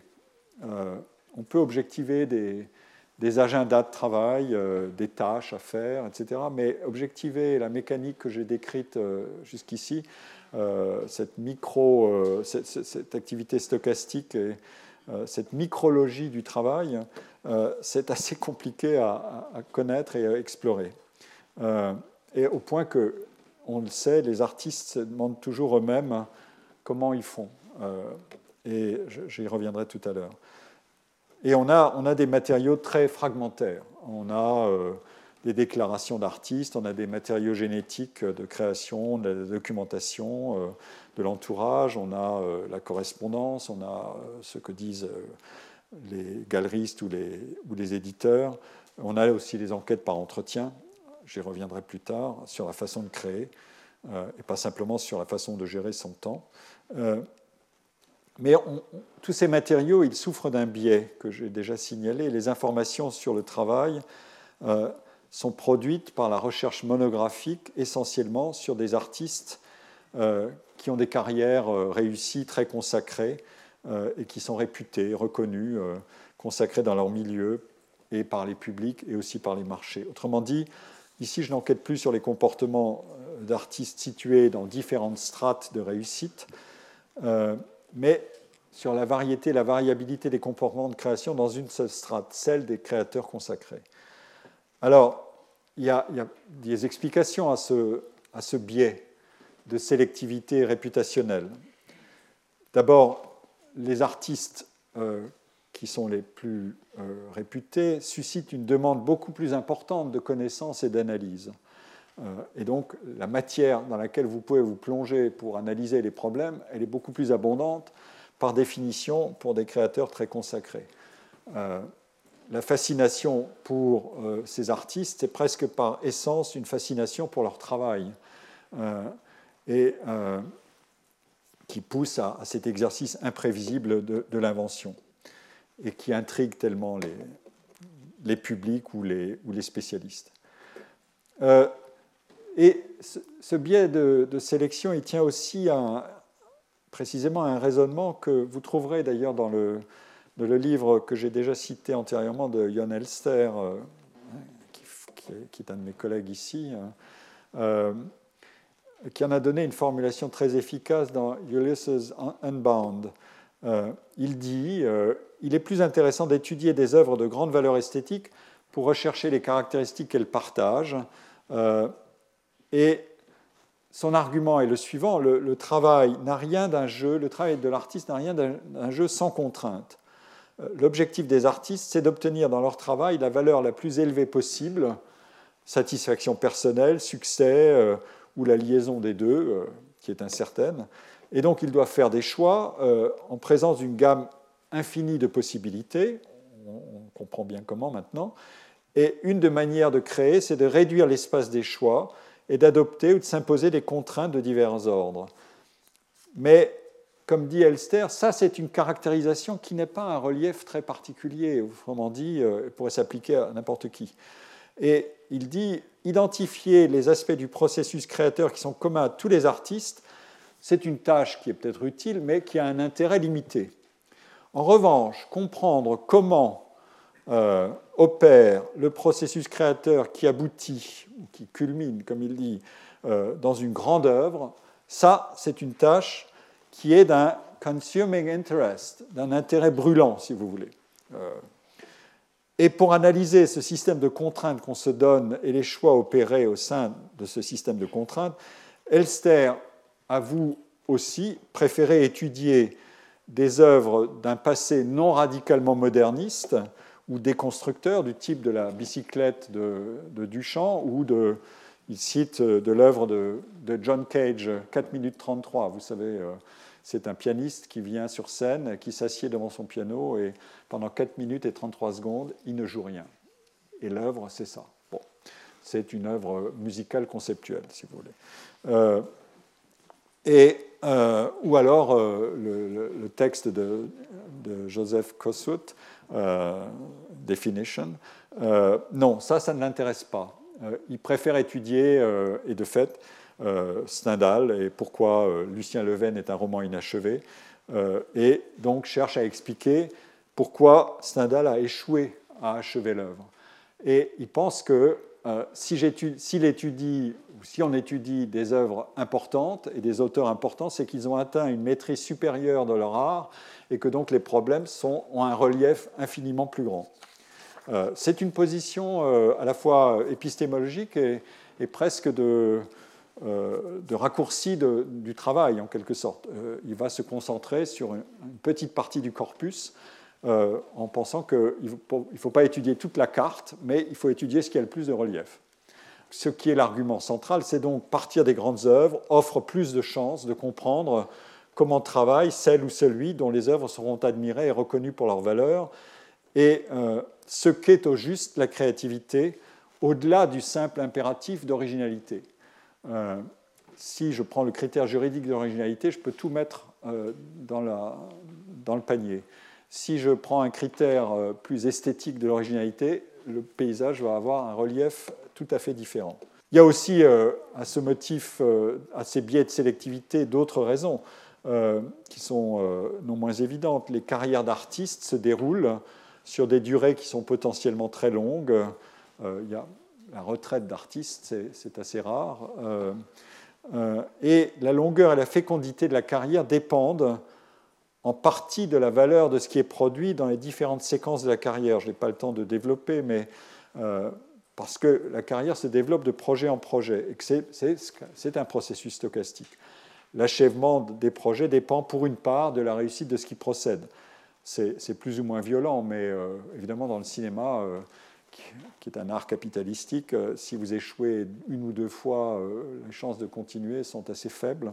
en peinture, si vous accumulez des œuvres et que vous avez des expositions qui marchent et d'autres moins bien, le coup près ne tombe pas avec la même violence. Mais bon, et dans le roman, on peut encore, etc. Mais il y a une relation néanmoins. La, longueur de la carrière est liée à une intensité de travail et à des réalisations marquantes. Cette relation entre quantité et qualité de la production, elle, joue pour augmenter les chances des artistes productifs euh, aussi d'entrer dans des collections, dans des bibliothèques, dans des répertoires euh, musicaux, etc. Et quand la production est plus abondante, Évidemment, la matière à étudier pour comprendre les ressorts de la créativité, son déploiement et sa variabilité au long d'une vie de création. Euh, elle est elle-même beaucoup plus abondante.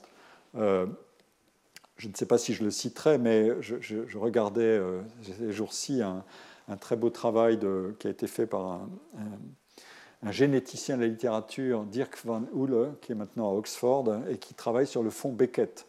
Et il a essayé de quantifier la manière dont Beckett pratique les additions ou les soustractions à, ses manuscrits euh, en mesure qu'il révise son œuvre et qu'il avance dans la production de son œuvre euh, et qu'il corrige et, revient, etc. Et il montre euh, avec des données quantitatives que Beckett, à mesure que sa carrière avance, il soustrait de plus en plus. Donc, mais évidemment, on a ces matériaux pour Beckett. on ne les a peut-être pas pour n'importe qui.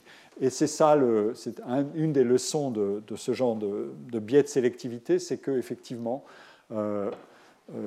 euh, euh, on, voit l'argument se relier en quelque sorte le comportement de travail et la, notoriété de l'artiste et peut-être le fait de, d'exercer un degré de contrôle ou de, détenir une science supérieure de son activité. Après tout, euh, si c'est un monde professionnel, ceux qui réussissent doivent détenir quelque chose comme des compétences et euh, ou autre chose, ou des savoirs qu'ils ont mis au point et qui leur permettent d'avancer plus loin dans la carrière et peut-être d'avancer plus loin dans la, créativité. Donc, euh, en tout cas, ils sont, plus étudiés parce que les documents sont plus nombreux et que la demande d'information est plus grande, comme je l'ai dit. Alors, je, ferme cette parenthèse méthodologique et je, je, reviens à cette analyse du processus en termes de problèmes à résoudre, d'intentions, de questions soulevées. Je vais prendre appui euh, sur un, travail euh, euh, qui a été fait par Michael Baxandal dans un livre formidable qui s'appelle Forme de l'intention, Patterns of Intention, et, notamment sur le chapitre 2. Le chapitre 1er est consacré à, ça, un pont, qui était un pont assez révolutionnaire, qui est en Angleterre. C'est le, le Force Bridge. Et le chapitre 2 est consacré à cette œuvre-là. Euh, qui est un portrait de David Henry Canveller, qui est le marchand qui, qui s'est occupé de Picasso euh, euh, assez vite dans sa carrière. Le premier marchand de Picasso, je crois, était Ambroise Vollard, on, va le revoir, et le second est Daniel Henry Canveller. Et les deux premiers chapitres du livre traitent de ça. et ensuite, il y a des chapitres sur Chardin et d'autres artistes. C'est un historien d'art, Michael Baxandal, malheureusement décédé, et qui a, écrit des livres que les sociologues aiment beaucoup d'ailleurs. Euh, je crois que c'est Bourdieu qui avait dirigé la, qui avait proposé et permis la traduction de L'œil du Quattrocento de, de Michael Baxandal, qui est paru chez Gallimard, qui porte notamment sur les contrats des artistes la manière dont ils travaillaient au Quattrocento. Alors, dans ce livre, Baxandal a d'abord étudié les, dessins et la conception de ce fameux Force Bridge, euh, qui était dû à l'ingénieur britannique Benjamin Baker. Euh, c'était une innovation technique à l'époque. Et Baxandal étudie le, brief, c'est-à-dire les instructions, euh, les directives et les dessins, tous les graphiques qui ont été faits pour concevoir l'œuvre et pour comprendre quelle était l'intentionnalité de l'acte technique confronté à, un problème et un défi. Ce pont a été construit pour remplacer un pont qui s'était effondré. C'était un pont ferroviaire. Et il y a un pont qui s'est effondré, qui a été une catastrophe épouvantable. Et donc, euh, on s'est dit, euh, il nous faut un pont qui tienne le coup. Euh, et c'est ce pont-là qui a été construit et qui a servi ensuite de modèle. Il, a des caractéristiques techniques qu'on appelle, j'ai appris ça, ce sont des ponts qu'on appelle cantilevers. Et je ne pourrais pas vous donner les descriptions complètes de toute l'affaire, mais ils ont été, ces ponts ont été jugés suffisamment innovateurs et révolutionnaires pour essaimer ensuite et pour être des modèles qui ont été appliqués, euh, en tout cas, peut-être pas techniquement de la même manière, mais qui ont été appliqués dans bien des endroits du monde. Quand vous allez euh, à Québec, euh, vous voyez ce pont-là. et dans le deuxième chapitre, Baxandal s'intéresse à, cette œuvre-là, mais il commence par rappeler ce qui pourrait bien rapprocher les deux cas, euh, une, œuvre d'art et un projet technique. Qu'est-ce qui les rapproche et qu'est-ce qui peut les distinguer? Tous deux peuvent être décrits comme des solutions apportées à des problèmes. C'est ça le coup de force, en quelque sorte, euh, auquel je veux vous rendre attentif. C'est, ça, c'est clairement un problème. Il nous faut un pont qui tienne le coup. Et euh, quelles sont les contraintes techniques, les défis, la technologie que je vais mettre en œuvre? Baker avait aussi contribué à la construction du métro de Londres. C'était vraiment un, brillant ingénieur. Et il y a des solutions techniques tout à fait, euh, tout à fait nouvelles, des, aciers, des caissons euh, sous vide, etc. Euh, quand vous envoyez sur le Brooklyn Bridge à New York, enfin bon, dans beaucoup d'endroits. et ça, a été, ça a été fait en. Le pont a été inauguré en 1889. Hein. L'œuvre de Picasso, elle date de 1910. Et donc, il y, a, il y a bien des solutions à apporter à des problèmes. Et on est dans le dans la catégorie des activités intentionnelles. Picasso a l'intention de peindre euh, Daniel Henri Canveller et Daniel Henri Canveller est prié de venir poser une trentaine de fois pour ce résultat-là. Euh, euh, donc, la formulation, elle est, elle est ici. pardon. non, je ne crois pas que je vais le peintre avec son tableau ou tout autre producteur d'un artefact historique, c'est Baxandal qui parle, affronte un problème dont la solution concrète réside dans le produit qu'il nous propose. Comprendre son travail, c'est tenter de comprendre dans quels termes se posait le problème auquel il voulait répondre et les circonstances particulières qui l'ont amené à se le poser. Mais la reconstruction à laquelle on arrive ne recouvre jamais l'expérience qu'il a pu en faire lui-même. Elle sera simplifiée et limitée à ce qui est conceptualisable. Voilà l'exercice de, raisonnement.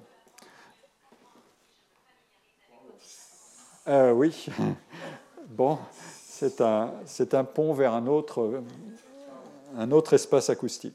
Euh, mais, mais, le rapprochement au sein de la catégorie des activités intentionnelles de résolution de problèmes entre la réalisation d'un tableau et la construction d'un pont, en fait, elle rencontre aussi très vite des limites. Euh, deux limites. Le tableau, en tout cas celui de Picasso, qui est étudié par Baxandal dans, les, revues de littérature qui ont été consacrées à ce livre, qui a été jugé d'une très grande importance. Un des, un des, arguments qui est développé, c'est ce qui a été dit par Baxandal sur ce tableau vaut-il pour toute production artistique. On revient à mes questions de variabilité, d'ajustement entre les théories les explications, et l'immense variété de production dans la, peinture. Quand on se défait de la, contrainte représentative, qu'est-ce qu'on peut euh, libérer qu'est-ce qu'on peut euh, soustraire à l'argument intentionnel, etc.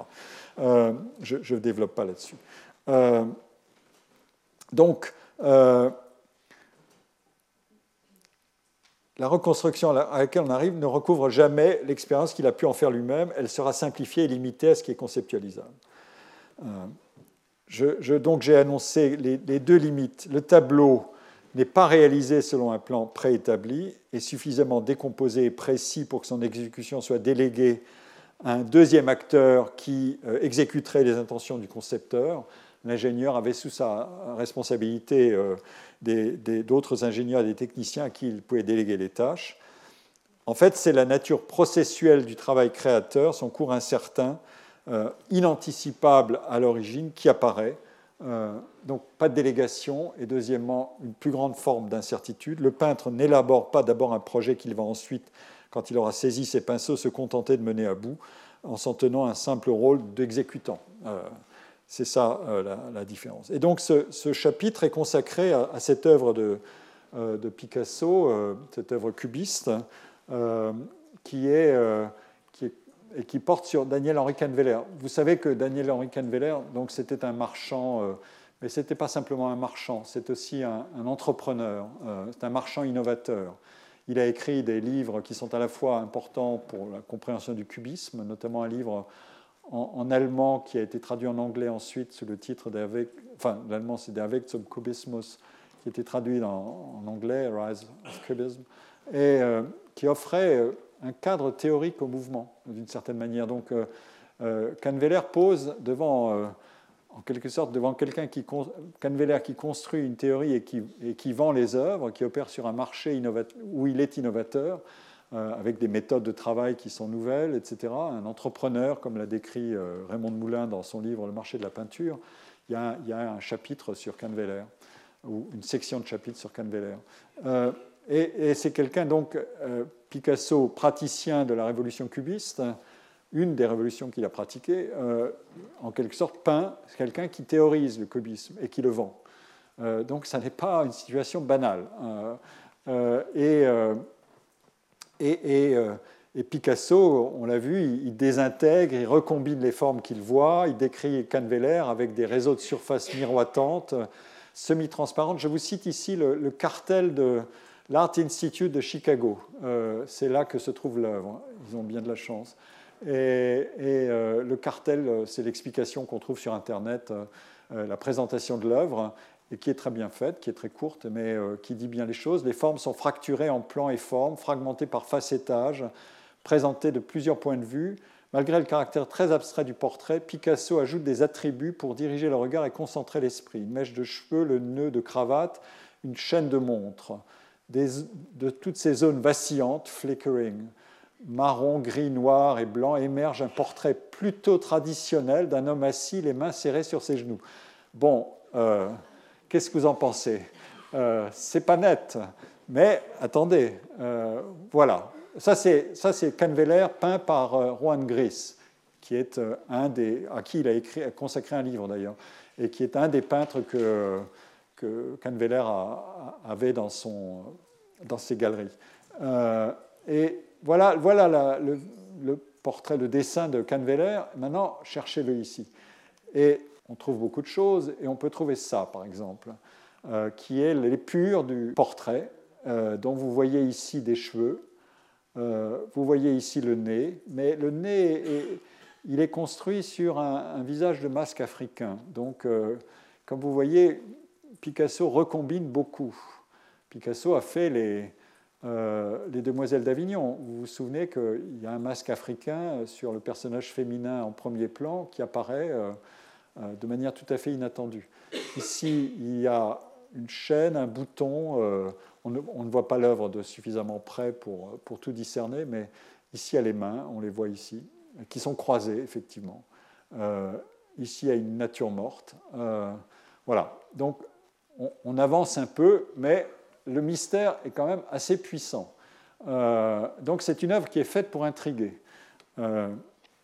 Euh, comme disait, comme aurait dit euh, Kant, relu par Lebrun, il y a du communicable, mais il y a de l'indéterminé et du, du, suffisamment indéterminé ou des jeux suffisants avec la signification, avec la représentation, pour que l'œuvre appelle la participation du spectateur.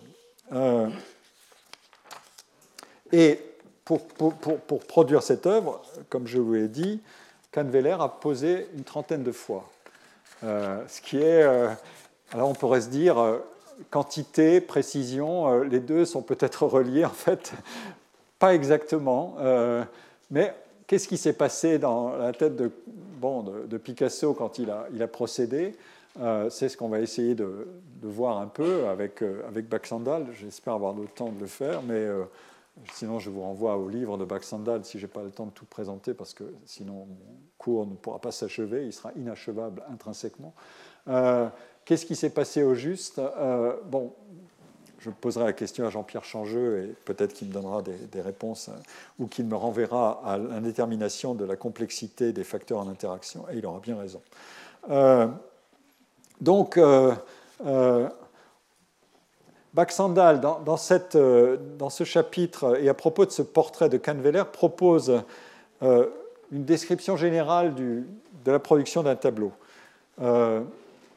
Cézanne disait, repris en cela par Picasso qui l'a prouvé, qu'un tableau change à chaque coup de pinceau. Vous comprenez d'où ça vient, euh, puisqu'on en a parlé tout à l'heure avec Dewey et, et, Il ne parlait pas des changements qu'on provoque dès qu'on efface ou qu'on rectifie quelque chose sur une toile d'échageux. Ce qu'il voulait dire, c'est qu'au cours d'une exécution d'un tableau, chaque coup de pinceau modifie l'effet produit par tous ceux qui l'ont précédé.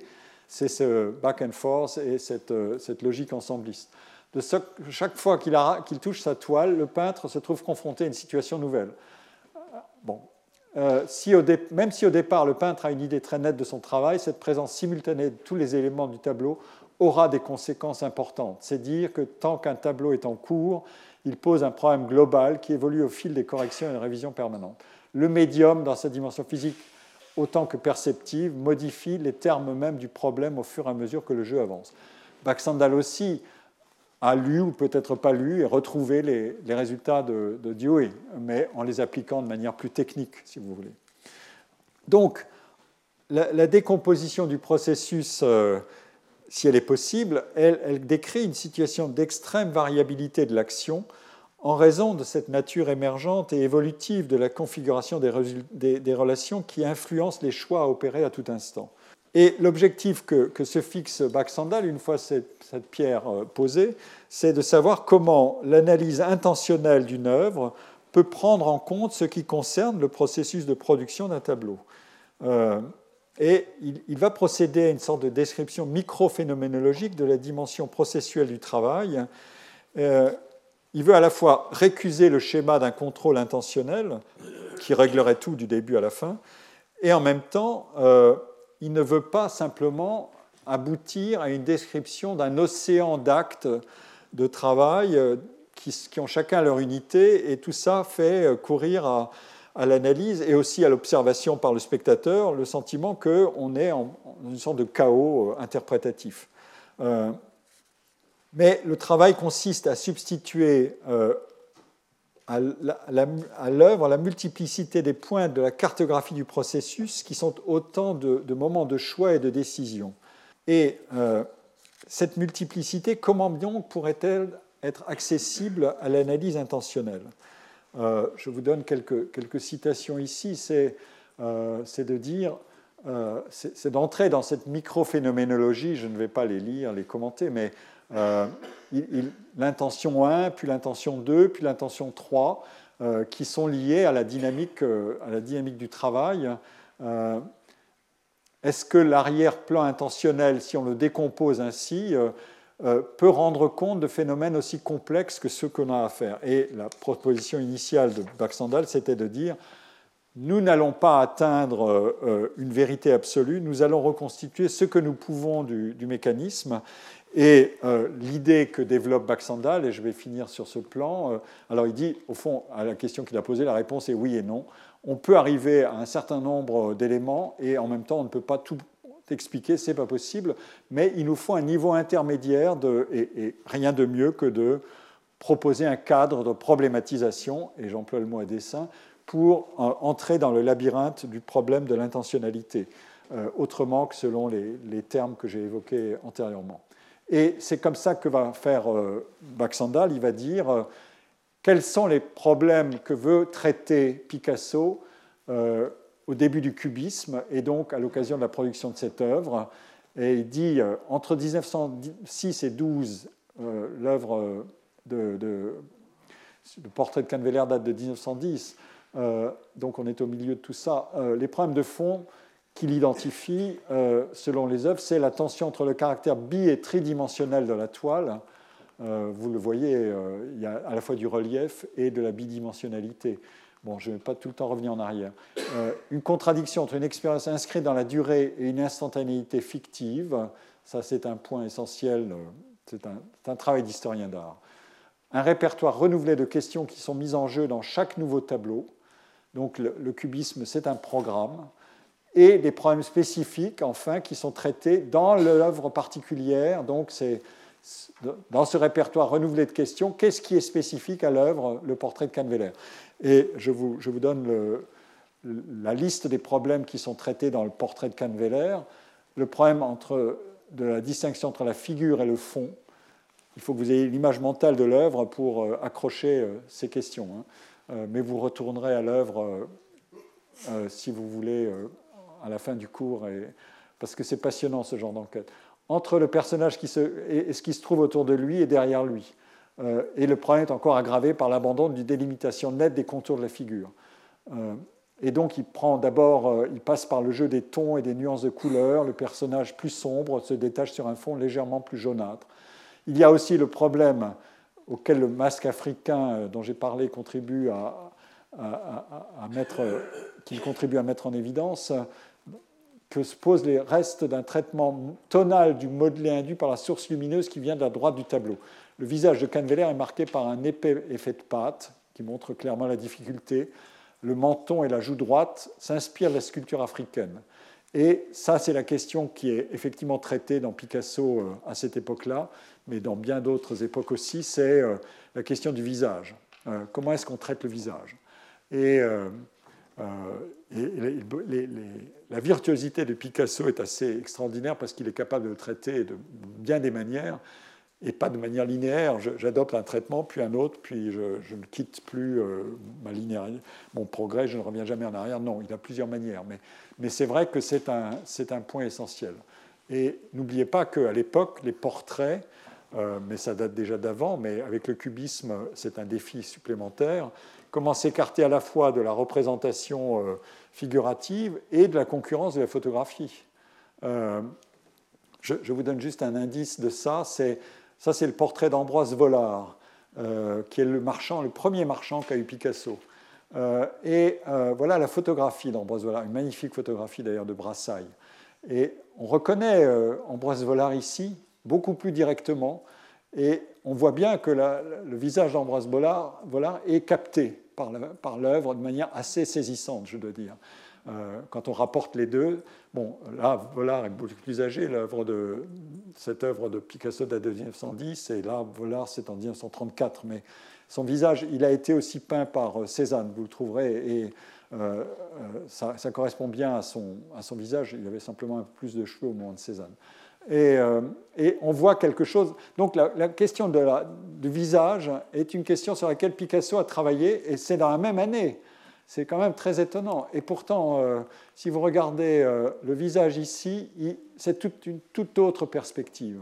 Qu'est-ce qui s'est passé au juste et comment est-ce qu'on peut décider de, de, débrouiller ces problèmes, qui sont des problèmes vous me direz, qui concernent les historiens d'art, mais qui nous concernent nous comme spectateurs. Parce que si vous avez deux œuvres côte à côte, dans un monde idéal, un musée euh, holographique, euh, vous allez pouvoir vous interroger. Qu'est-ce qui fait que dans la même année, euh, il peint deux marchands, qui sont donc des marchands Je contrôle le facteur marchand comme toute chose égale par ailleurs, et pourtant, il les traite totalement différemment.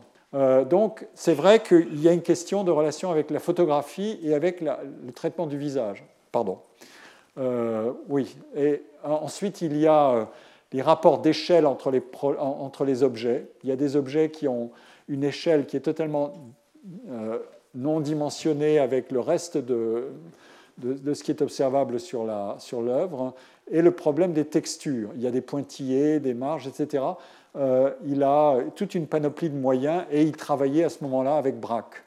Le cubisme, c'est une coproduction de Picasso et de Braque et d'autres, mais de ces deux-là notamment. Et Picasso et Braque travaillaient très étroitement ensemble. Et Picasso, lui aussi, Braque lui a aussi conseillé et suggéré les collages, les papiers collés, les, les peignes de décorateur, le gravier. Il y a du gravier dans l'œuvre, dans, le portrait de Canveller, qui est inséré dans la peinture à l'huile. Donc, euh, euh, c'est ainsi que on, a, euh, en quelque sorte, il y a encore d'autres problèmes, mais je ne vais, pas, les détailler. Et c'est ainsi qu'on on arrive au raisonnement que, que, fait Baxandal, et je termine sur ça normalement, l'explication d'un processus intentionnel ne se situe pas à ce niveau microscopique de une intention puis une autre, etc. Euh, cette, chaîne-là de I1 à I6 et à I, euh, je ne sais pas combien. Euh, ça, c'est des cartes météorologiques, si vous voulez, qui décrivent un, processus évolutif à travers un langage statique. En fait, nous posons le processus plutôt que nous ne le décrivons et nous tentons de rendre compte de ce qui se joue à l'aide de larges approximations qui constituent des généralisations sur l'ensemble de l'intention. Mais ici, apparaissent les solutions que propose euh, Baxandal. Picasso n'avait pas besoin de formuler explicitement les problèmes qu'il affrontait. Il, a affronté des problèmes, on a vu comment Baxandal nous en persuade. En fait, son action se situe au niveau du processus, son attention étant toujours ancrée dans l'instant présent. Ça, c'est quelque chose que mon collègue Andy Abbott, qui a écrit un, chapitre de Lyrical Sociology centré sur le présent, apprécierait beaucoup. Tout son temps allait aux problèmes secondaires qui ne cessaient d'affluer au moment où il produisait son œuvre. On a vu qu'il avait des problèmes principaux assez généraux, mais dans l'œuvre, il est dans les problèmes euh, immédiats. et même pour trouver Picasso, c'est quelqu'un qui disait Je ne cherche pas, je trouve. Euh, il faut des critères susceptibles d'établir ce qu'est une découverte. Le fait que Picasso n'ait pas toujours réfléchi consciemment sur les critères qu'il utilisait ne veut pas dire qu'il n'en possédait pas. Donc, ça, c'est l'argument du jugement critique. Or, posséder des critères au moyen desquels il devient possible d'évaluer son travail, c'est agir de manière intentionnelle. Donc, on, relie ici tous les fils de ce que j'ai voulu dire aujourd'hui, euh, non pas pour trouver un modèle qui explique tout élément et la, somme de tous les éléments, on voit qu'il y, a un désaccord entre la caractérisation micrologique et la caractérisation macroscopique, euh, mais on voit aussi comment essayer de trouver un modèle d'explication et d'analyse qui permet de, euh, fournir une, théorisation intermédiaire et euh, de prendre acte de l'approximation comme un principe heuristique et pas comme une sorte de limitation dramatique qui fait que tout, rien ne marchera jamais. Euh, l'approximation, c'est notre moyen de travailler aussi. Et voilà. Et je vous remercie beaucoup pour votre attention. Retrouvez tous les contenus du Collège de France sur www.colège-2-france.fr.